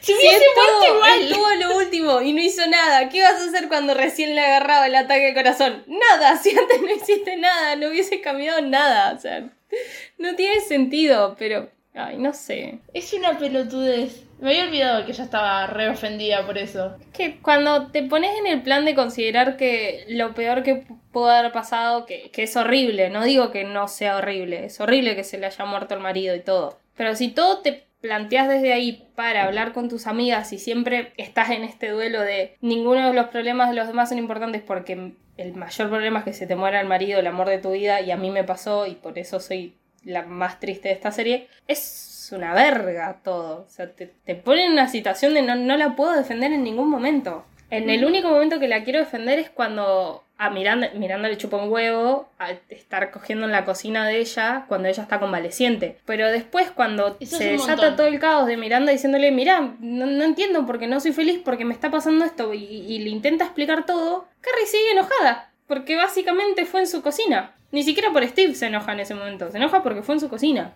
Ni se para a preguntarle o decirle, pará, tranquilicémonos, hablemos, pues, de- pensemos todo lo que te está pasando a vos. No, no, no, nada. Es es súper odiosa en esta temporada, en esta serie nueva. Es súper odiosa, es súper malcriada, pero porque tiene las mismas actitudes que tenía a los 30 cuando estaba soltera en Nueva York. Y es como, flaca, ya tenés 50. Se te murió el marido, pagás impuestos, dejá de joder. Y además al final, ¿qué, ¿qué carajos el final de ella en un ascensor besándose a alguien? Ay, el productor. Sí. Es como, ya está, ya se me olvidó. Ya vi quién era. Que ya tiré las cenizas, Sí, ya no me importa. Claro. Bueno, esos mensajes de estoy en París escribiéndole a Samantha. Como, no Claro. es Samantha, Samantha está en Miami. Eh, no sé. No, no creo, espero que no hagan una segunda temporada. Yo creo que ya está. La serie es buenísima, la, la vieja. sí. Y se queda ahí y las películas son para pasar el rato y se quedan ahí y la- esta serie para mí es mala y punto. Y no hay que verla. Sí, no, no. Es que eh, No el la tema es que tiene, tiene un final que podría considerarse abierto para hacer otra, otra serie. El tema es que no confirmaron una segunda temporada, sacaron un documental sobre cómo se grabó esta temporada. No lo vi todavía. Lo iba a ver para hacer esto, pero la verdad, tengo cosas más importantes de las cuales ocupar mi tiempo que ver un documental de estas argolludas. Vi cinco minutos y es una mierda. ¿Lo viste? Vi cinco minutos porque cuando empecé a buscar Sex and the City en HBO, me apareció en primer lugar li- literalmente el documental. Dije, bueno, voy a verlo. Quizás están las actrices hablando o algo de eso. Y comienza con la vestuarista, básicamente. Con todos los vestidos de Carrie. Porque ya el documental habla de Carrie. Así que no lo voy a ver. Basta, hasta el, hasta el documental es egocéntrico. Vos sabés que para mí, para mí Sarah vestidos. Jessica Parker es, un- es completamente Carrie en la vida real, ¿eh? Sí. Porque, Sí, sí, no sé. Bueno, igual la, te- la tengo solo de Hocus Pocus yo a ella, así que ni idea, pero... Yo vi un par de películas así de las románticas que tiró en el medio, pero qué sé yo. eh, La joya de la familia es una película que protagoniza Diane Keaton y por eso la vi. Hace de Carrie básicamente una pendeja que se viste bien, que va a la, casa de, la familia esta porque está intentando casarse con uno de los hijos, pero es insoportable, lo vuelve loco. con sus horarios, con sus tiempos y con todo. Y después llora, porque el loco no le iba a pedir casamiento a ella, le iba a pedir casamiento a otra. En fin, Sara Jessica Parker es infumable. Bueno, si no hay más para, para decir, recomendaciones. Señora, Angie, medio rapidito. no le dije que traiga una recomendación a Angie. Así que te toca a vos. Yo no tengo nada nuevo de decir de amigas o algo de eso. Pensé, "Eh, algún libro y qué sé yo. No hay, en, por lo menos en mi repertorio de ahora. Así que decidí ir por una película de mierda. Ok. Bueno, no, no es de mierda, yo, yo la tiro así por cu- cuestiones personales. Es Guerra de Novias, de Anne Hathaway y Kate Hudson, que actúa Chris Pratt, otra vez. Qué raro, yo recomendando dos películas seguidas donde actúe este señor. Pero bueno, Sí. él. Y... ¿Son amigas? Sí, pero después dejan de ser amigas. Y después son amigas de nuevo. Y la, básicamente son mejores amigas de toda la vida, que de chiquititas sueñan con casarse, siempre soñaron con casarse, eh, también en Nueva York, en un gran hotel y qué sé yo. Y resulta que las dos están de novias y bla, bla. Y creo que la primera que la, mm, le propone en casamiento es a Emma, a mm, Anne Hathaway, y después a Liv, una cosa así. Y resulta que las bodas empiezan a superponerse, o sea, terminan siendo el mismo fin de semana y empieza esta literal guerra de novias. Donde se hacen de todo, se tiñen el pelo, se, una le. Creo que le da comida, o sea, le, engorda a la otra, cosas así. El tema es que sus familias son amigas, entonces es como súper choto que se estén peleando. Eh, obviamente es una comedia, es romántica. Se dicen cosas muy feas y después se perdonan. O creo que no sé quién sube un video de una de las dos y lo pone ahí en la boda. Eh, me gusta mucho la película, no la vuelvo a ver, pues es, es dura, a mí, me hace- llorar. Y al final creo que las dos terminan embarazadas, incluso teniéndolo para la misma fecha. Todos son felices, fin. ¿Cómo os parece? Excelente. ¿Cómo hacer una recomendación en menos de 5 minutos? Sí, literal, same. Yo voy a recomendar una miniserie histórica, dramática, estadounidense, se llama Miss, Ameri- eh, Miss América. Está creo que en este momento en, en Star Plus para verla, yo la vi pirateada en su momento. Y básicamente eh, cuenta la historia de una mina que es la presidenta de un partido político o, está, o trabaja para un partido político muy conservadora que se llama Phyllis, Phyllis, sí, Phyllis Schlafly, Schlafly, no sé bien cómo se pronuncia, que la actriz es Kate Blanchett, que está tratando de ratificar la enmienda a la igualdad de derechos, o sea que las mujeres no tengan derechos en Estados Unidos, básicamente, y ella, porque es ama de casa y puede trabajar y no, no se necesita una ley que ampare a, a la mujer para que pueda trabajar, porque solamente tiene que ser madre y dedicarse a su casa. Fin. Esa es su, su postura. A la vez, o sea, la, la mina como que crea todo un movimiento a partir de, de, sus ideales, de un montón de mujeres que están en la misma posición que ella. Y a la vez, del otro lado, están las feministas, que vendría a ser la segunda ola estadounidense de feministas. Hay muchas mujeres muy conocidas este, ahí, pero la, su contracara bastante visible es Gloria Steinem, Steinem que la hace Rose Byrne, Byrne, no sé cómo se pronuncia su apellido. Que nada, es una feminista muy hippie, muy o tiene hijos, tiene un chongo por ahí, entonces es como toda la, la contracara de lo que es esta mujer bien conservadora con su familia, con sus ocho hijos, porque encima no paran de tener hijos, tiene hijos de todas las edades. Y nada, básicamente trata de eso, o sea, es, es mostrar este, este, estas dos caras fe- feministas, porque aunque no lo quiera, que Blanchett está siendo feminista, es de cara a la enmienda de la igualdad de derechos. Este, también está el tema del aborto y hay, un montón de, cosas a, a partir de ahí. Pero en los años 70 también está el clima político de la guerra de Vietnam y, qué sé yo. Hay en su mayoría son todos personajes de, de la serie, pero por ejemplo el personaje de...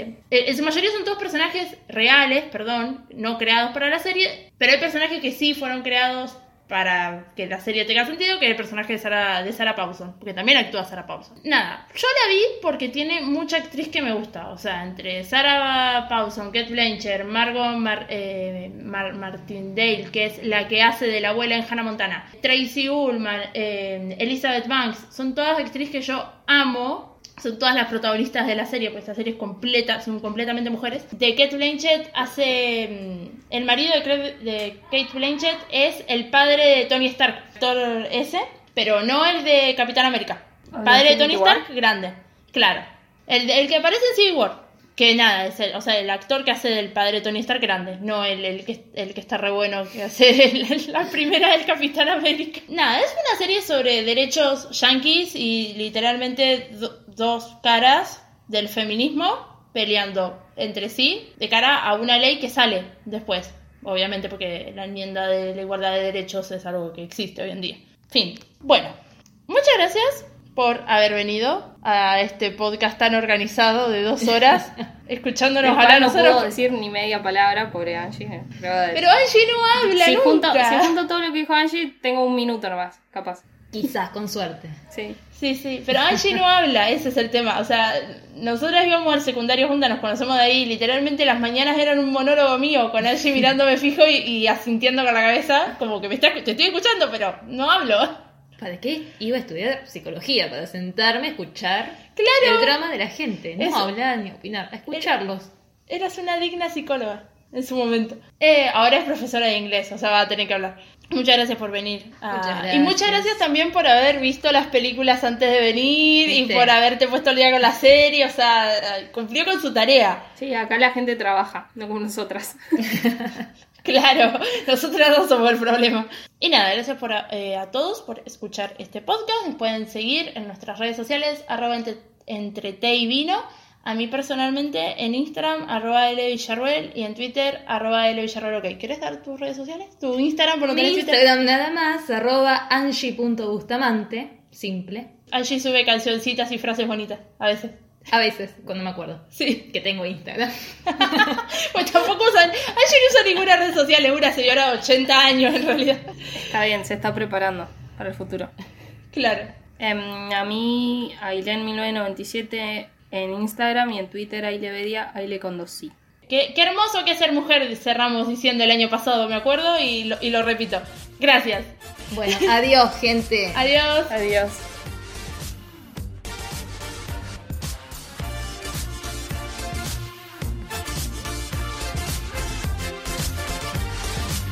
Básicamente.